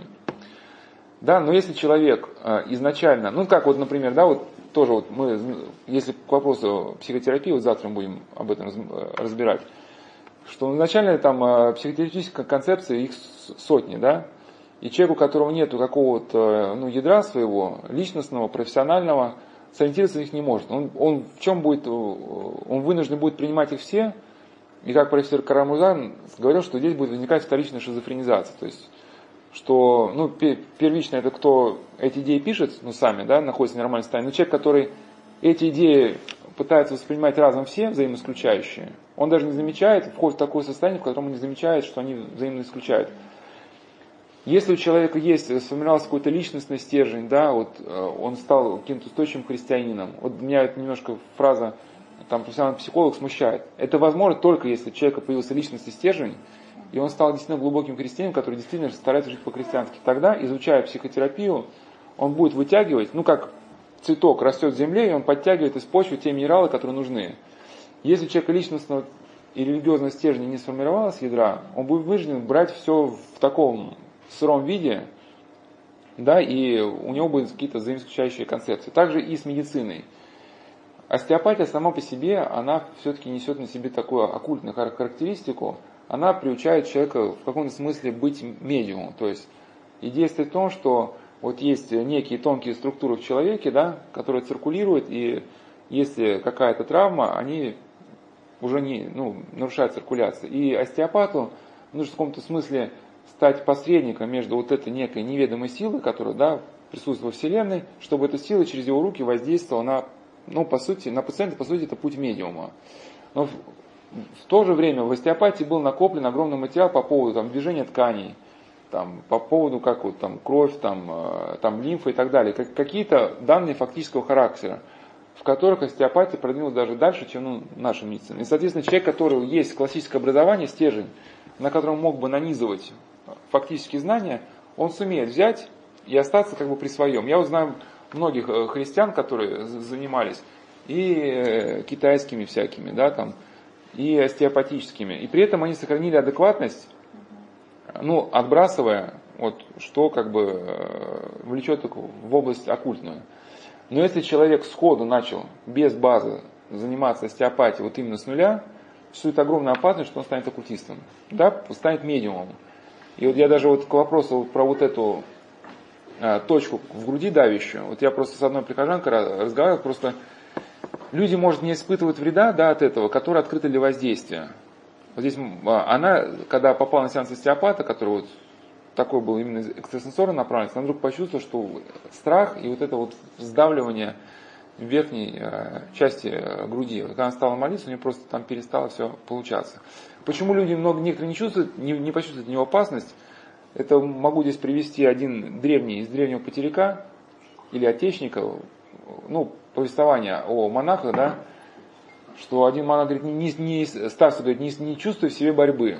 Он говорит, ты не чувствуешь в себе борьбу, потому что ты похож на дом, который с четырех сторон открыт. Каждый, кто не захочет, туда входит, да, и, ну, и делает, что ему надо. А если ты запер свою дверь, ты сразу почувствуешь, что совне кто-то пытается в тебя вломиться. То есть, а, и, и вот при этой ситуации, а, да, действительно, контакт с этим, а, сказать, ну, условно, доктором, он может быть чрезвычайно опасен. То же самое касательно китайской медицины. Вот отец Анна говорит, что здесь смотрите по человеку. Ну, если человек более-менее адекватен, да, ну, кто его знает, действительно, вот рефлексотерапия там, ну, на высоком уровне, я знал одного директора военного госпиталя, который еще учился вот в старой военной медицинской академии, еще когда были такие высокие стандарты, но они и сейчас, но тогда как бы, сейчас все-таки уже это вот на грани, ну, пока военная медицинская академия была уже, ну, в не очень благоприятных ситуациях, он говорит, что мы читали а, вот, э, о рефлексотерапии по ночам под подушкой, когда у нас первые издания появились. И, э, соответственно, то, что человек расширил, может это и нормально. Но дело в том, что сама идея китайской медицины рассматривает тело человека не только в физическом разрезе, но, если сказать совсем ну, грубо и примитивно, но в астральном тоже. И вот эта астральная карта человека, она вовсе не совпадает да, с физической. И вот если вот это начинается уже антураж, да, вот всякая там музычка такая восточная, всякие там э, э дракончики, палочки и терминология, и особенно когда руки во время массажа начинают отдаляться, отдаляться, да, и начинают двигать по воздуху, или вам говорят, что у вас тоже какая энергетика, вы тоже будете лечить. Особенно начинают ссылаться на старцев. Вот такие люди ссылаются на старцев, что вот не буду говорить, на какого старца они обычно ссылаются, но ну, вы когда приходите к стоматологу, стоматолог-то вас не говорит, что вы знаете, о, я вижу крестик у вас, вы знаете, вот у меня батюшка был сын заниматься стоматологией. Ну, понятно, что они, это скорее носит ну, характер усыпляющий. И вот отец Иоанн Ливанкин отмечает опасность, что как раз ну, с его точки зрения, сейчас идет активная охота на православных людей, потому что непонятные люди, они вот, ну, как-то начинают э, обрастать как-то связями на приходах, закреплять, вот все как это чек, вот то, что я говорил, да, непонятный. И даже отец сам говорит, что мне там рекламировали одного чека, который, ну, там, в общем, даже какой-то, ну, какой-то тоже церковный деятель, что типа этот э, лекарь на уровне действительно Луки. Отец сам так еще иронично говорит, ну я зашел, человека там пахнет изо рта куревом. Было ли мне приятно? Ну, не знаю, насколько может приятно быть общение с человеком, который пахнет изо рта. Ну, в общем, когда, говорит, я лежу, руки отдаляются, ничего не делать. Я говорю, там, молодой человек, чем вы занимаетесь там, да? Ну, и... Да, и э, на самом деле у нас была, были отдельные беседы про целительство. У нас был цикл там мозаика деятелей, мы разбирали культные точки зрения, там трансферфинг реальности, то, что сейчас многие христиане попадают. Целительство мы разбирали, да, что вот сама, сама жажда человека, вот этого некого чудесного, мгновенного исцеления, у нас у многих христиан вот есть вот неоправданная какая-то вот жажда, жажда чудес. Вот неважно чего, лишь бы это было чудесно. Вот такой какой-то путь э, проверенный и проторенный, да, вот как мы разговаривали с, с детьми, да, чтобы воспитывать. Вот как-то скучновато как-то все слушать. А вот чтобы какого-нибудь такого старца, который вот что-то скажет, ну ты там, делай то-то, и, в общем, все будет здорово. Вот э, найти хочется. И вот так бы ответил и на, на, насчет остеопатии, насчет вот людей, которые в том числе занимаются вот какими-то э, науками. Все зависит от того, что нашел ли человек центр, центр э, своей личности, ну, в истине. Если не найден, он будет, центр будет вынужден искать чем-то другом. То есть будет вынужден искать доминанту, которая позволит сцепить пестроту опыта в единое целое. И опасность доминанта станет ну, доминантой оккультной. Тогда все вот эти слова, которые он будет использовать христианские, это все будет просто, он будет подтягивать, да, ну, по сути, будет спекулировать христианскими терминами, но не наполняя их христианским содержанием. Вот есть в древности была такая ересь гностицизма, и она сейчас возобновляется. Гностицизм характеризовался тем, что он употреблял христианские термины, но полностью подменял их э, значение, наполнял их оккультным содержанием. Ну, такого рода специалисты скажут, ну, вы знаете, да, это хорошо, что у вас э, на храме э, этот, луковка, потому что, вы знаете, такие луковки способствуют ну, стягиванию энергии с ноосферы, и потом эта энергия прераспределяется на прихожан. И вас как бы снять, вы, вот, так вот зачем луковка, а я-то не знал, говорю, да, да, вот, а знаете, крест, он на самом деле имеет такую электромагнитную форму, при этом, которой создается нужное напряжение, нет, я, я вам говорю то, что я слышал от, от, от, от, от, от, Риавари, да. На самом деле. А, от, от, об этом даже пишут. А, да, ну, ну просто я к чему, в чем на христианский ответ? Ну, мученики, новомученики, которые служили в тюрьмах. У них там были, вот кто писал, там храмы там, храмы были в лесу, да, там на какой-то там поляне был там храм Престой Троицы. То есть люди молились в квартирах, совершали литургию, да, там в лесу, там, да где угодно, на подводных лодках, где не было ни, ни куполов. Я реально одного, как бы, ну, как, как человек, он хороший, был очень добрый, но в голове там а, а, абсолютно каша. И он дал, говорит, что вот э, он электротехник, вот, который стал изучать китайскую медицину, ну, будучи сам еще не христианином, но вот он еще христианских пациентов, он еще учит, как им жить по-христиански. Ну, на основе лунного когда календаря он высчитывает им дни, когда нужно молиться, что молиться нужно непременно 21 сентября во столько-то часов, повернувшись на восток, вот приняв такое-то положение. Ну, мы, конечно, понимаем, что молитва дыхания жизни, и как Силан Афонский, когда он видел, что бревно со склона кается на рабочих, у него просто заболела душа, и он даже не успел помолиться. У него просто заболело сердце, и это бревно остановилось. То есть он не ждал там какого-то отдельной даты, высчитанной по э, лунному календарю. Но вот этот человек, он, да, считал, что вот с его позиции электро, э, сказать, эм, электротехники крест обладает некой такой формой, которой э, вот, значит, притягивает определенный род энергии. Если начать эти параллели, то крест, я говорю, голова, голова у вас просто поет кругом, потому что китайская звезда известная, это на самом деле, ну как, как говорят, что это сделано вообще для европейцев. Вообще китайская звезда это крест. Только там пятый, пятый, пятый луч вынесен на, на, на периферию, потому что европейцам, глядя на крест, трудно понять, что, ну как это объяснять, что центр тоже является точкой притяжения. Поэтому центр вынесли на периферию. Если начать ломать голову в этом, то голову вам снесет однозначно. Вот гностики, они любят говорить, что ну, суджоку, у суджоки есть три силы. Я не помню, как первый день, третий называется ниетра. Там. Первое движение, второе движение обратно, третье как бы стабилизация, да, синтез первых двух. И вот это, люди, которые занимаются суджоком, говорят, так вот вот же она Пресвятая Троица, вот она, типа, суджок, суджок это тоже типа связан с христианством. Ну в чем отличие? Для нас Пресвятая Троица три личности, обладающие одной сущностью. А здесь речь просто о каких-то процессах. Да?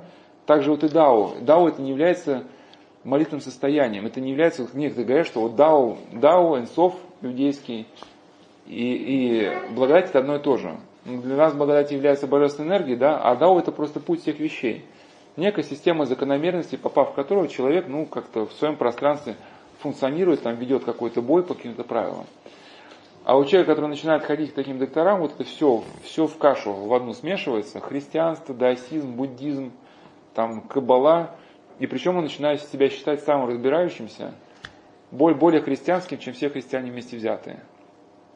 И от таких, конечно, докторов, особенно если они начинают предсказывать, за кого ваша дочери выходить замуж, это тоже реальная ситуация, что женщина ходила к доктору, вдруг доктор говорит, вот ты знаешь, что дочка выходит замуж за того, это нехорошо. Она даже не знала, это не видела человека. Да, вот ну, нет, за него не надо, надо за другого. В каком смысле, что она, наверное, тоже вошла в некое информационное поле, да, расстановки эпохи.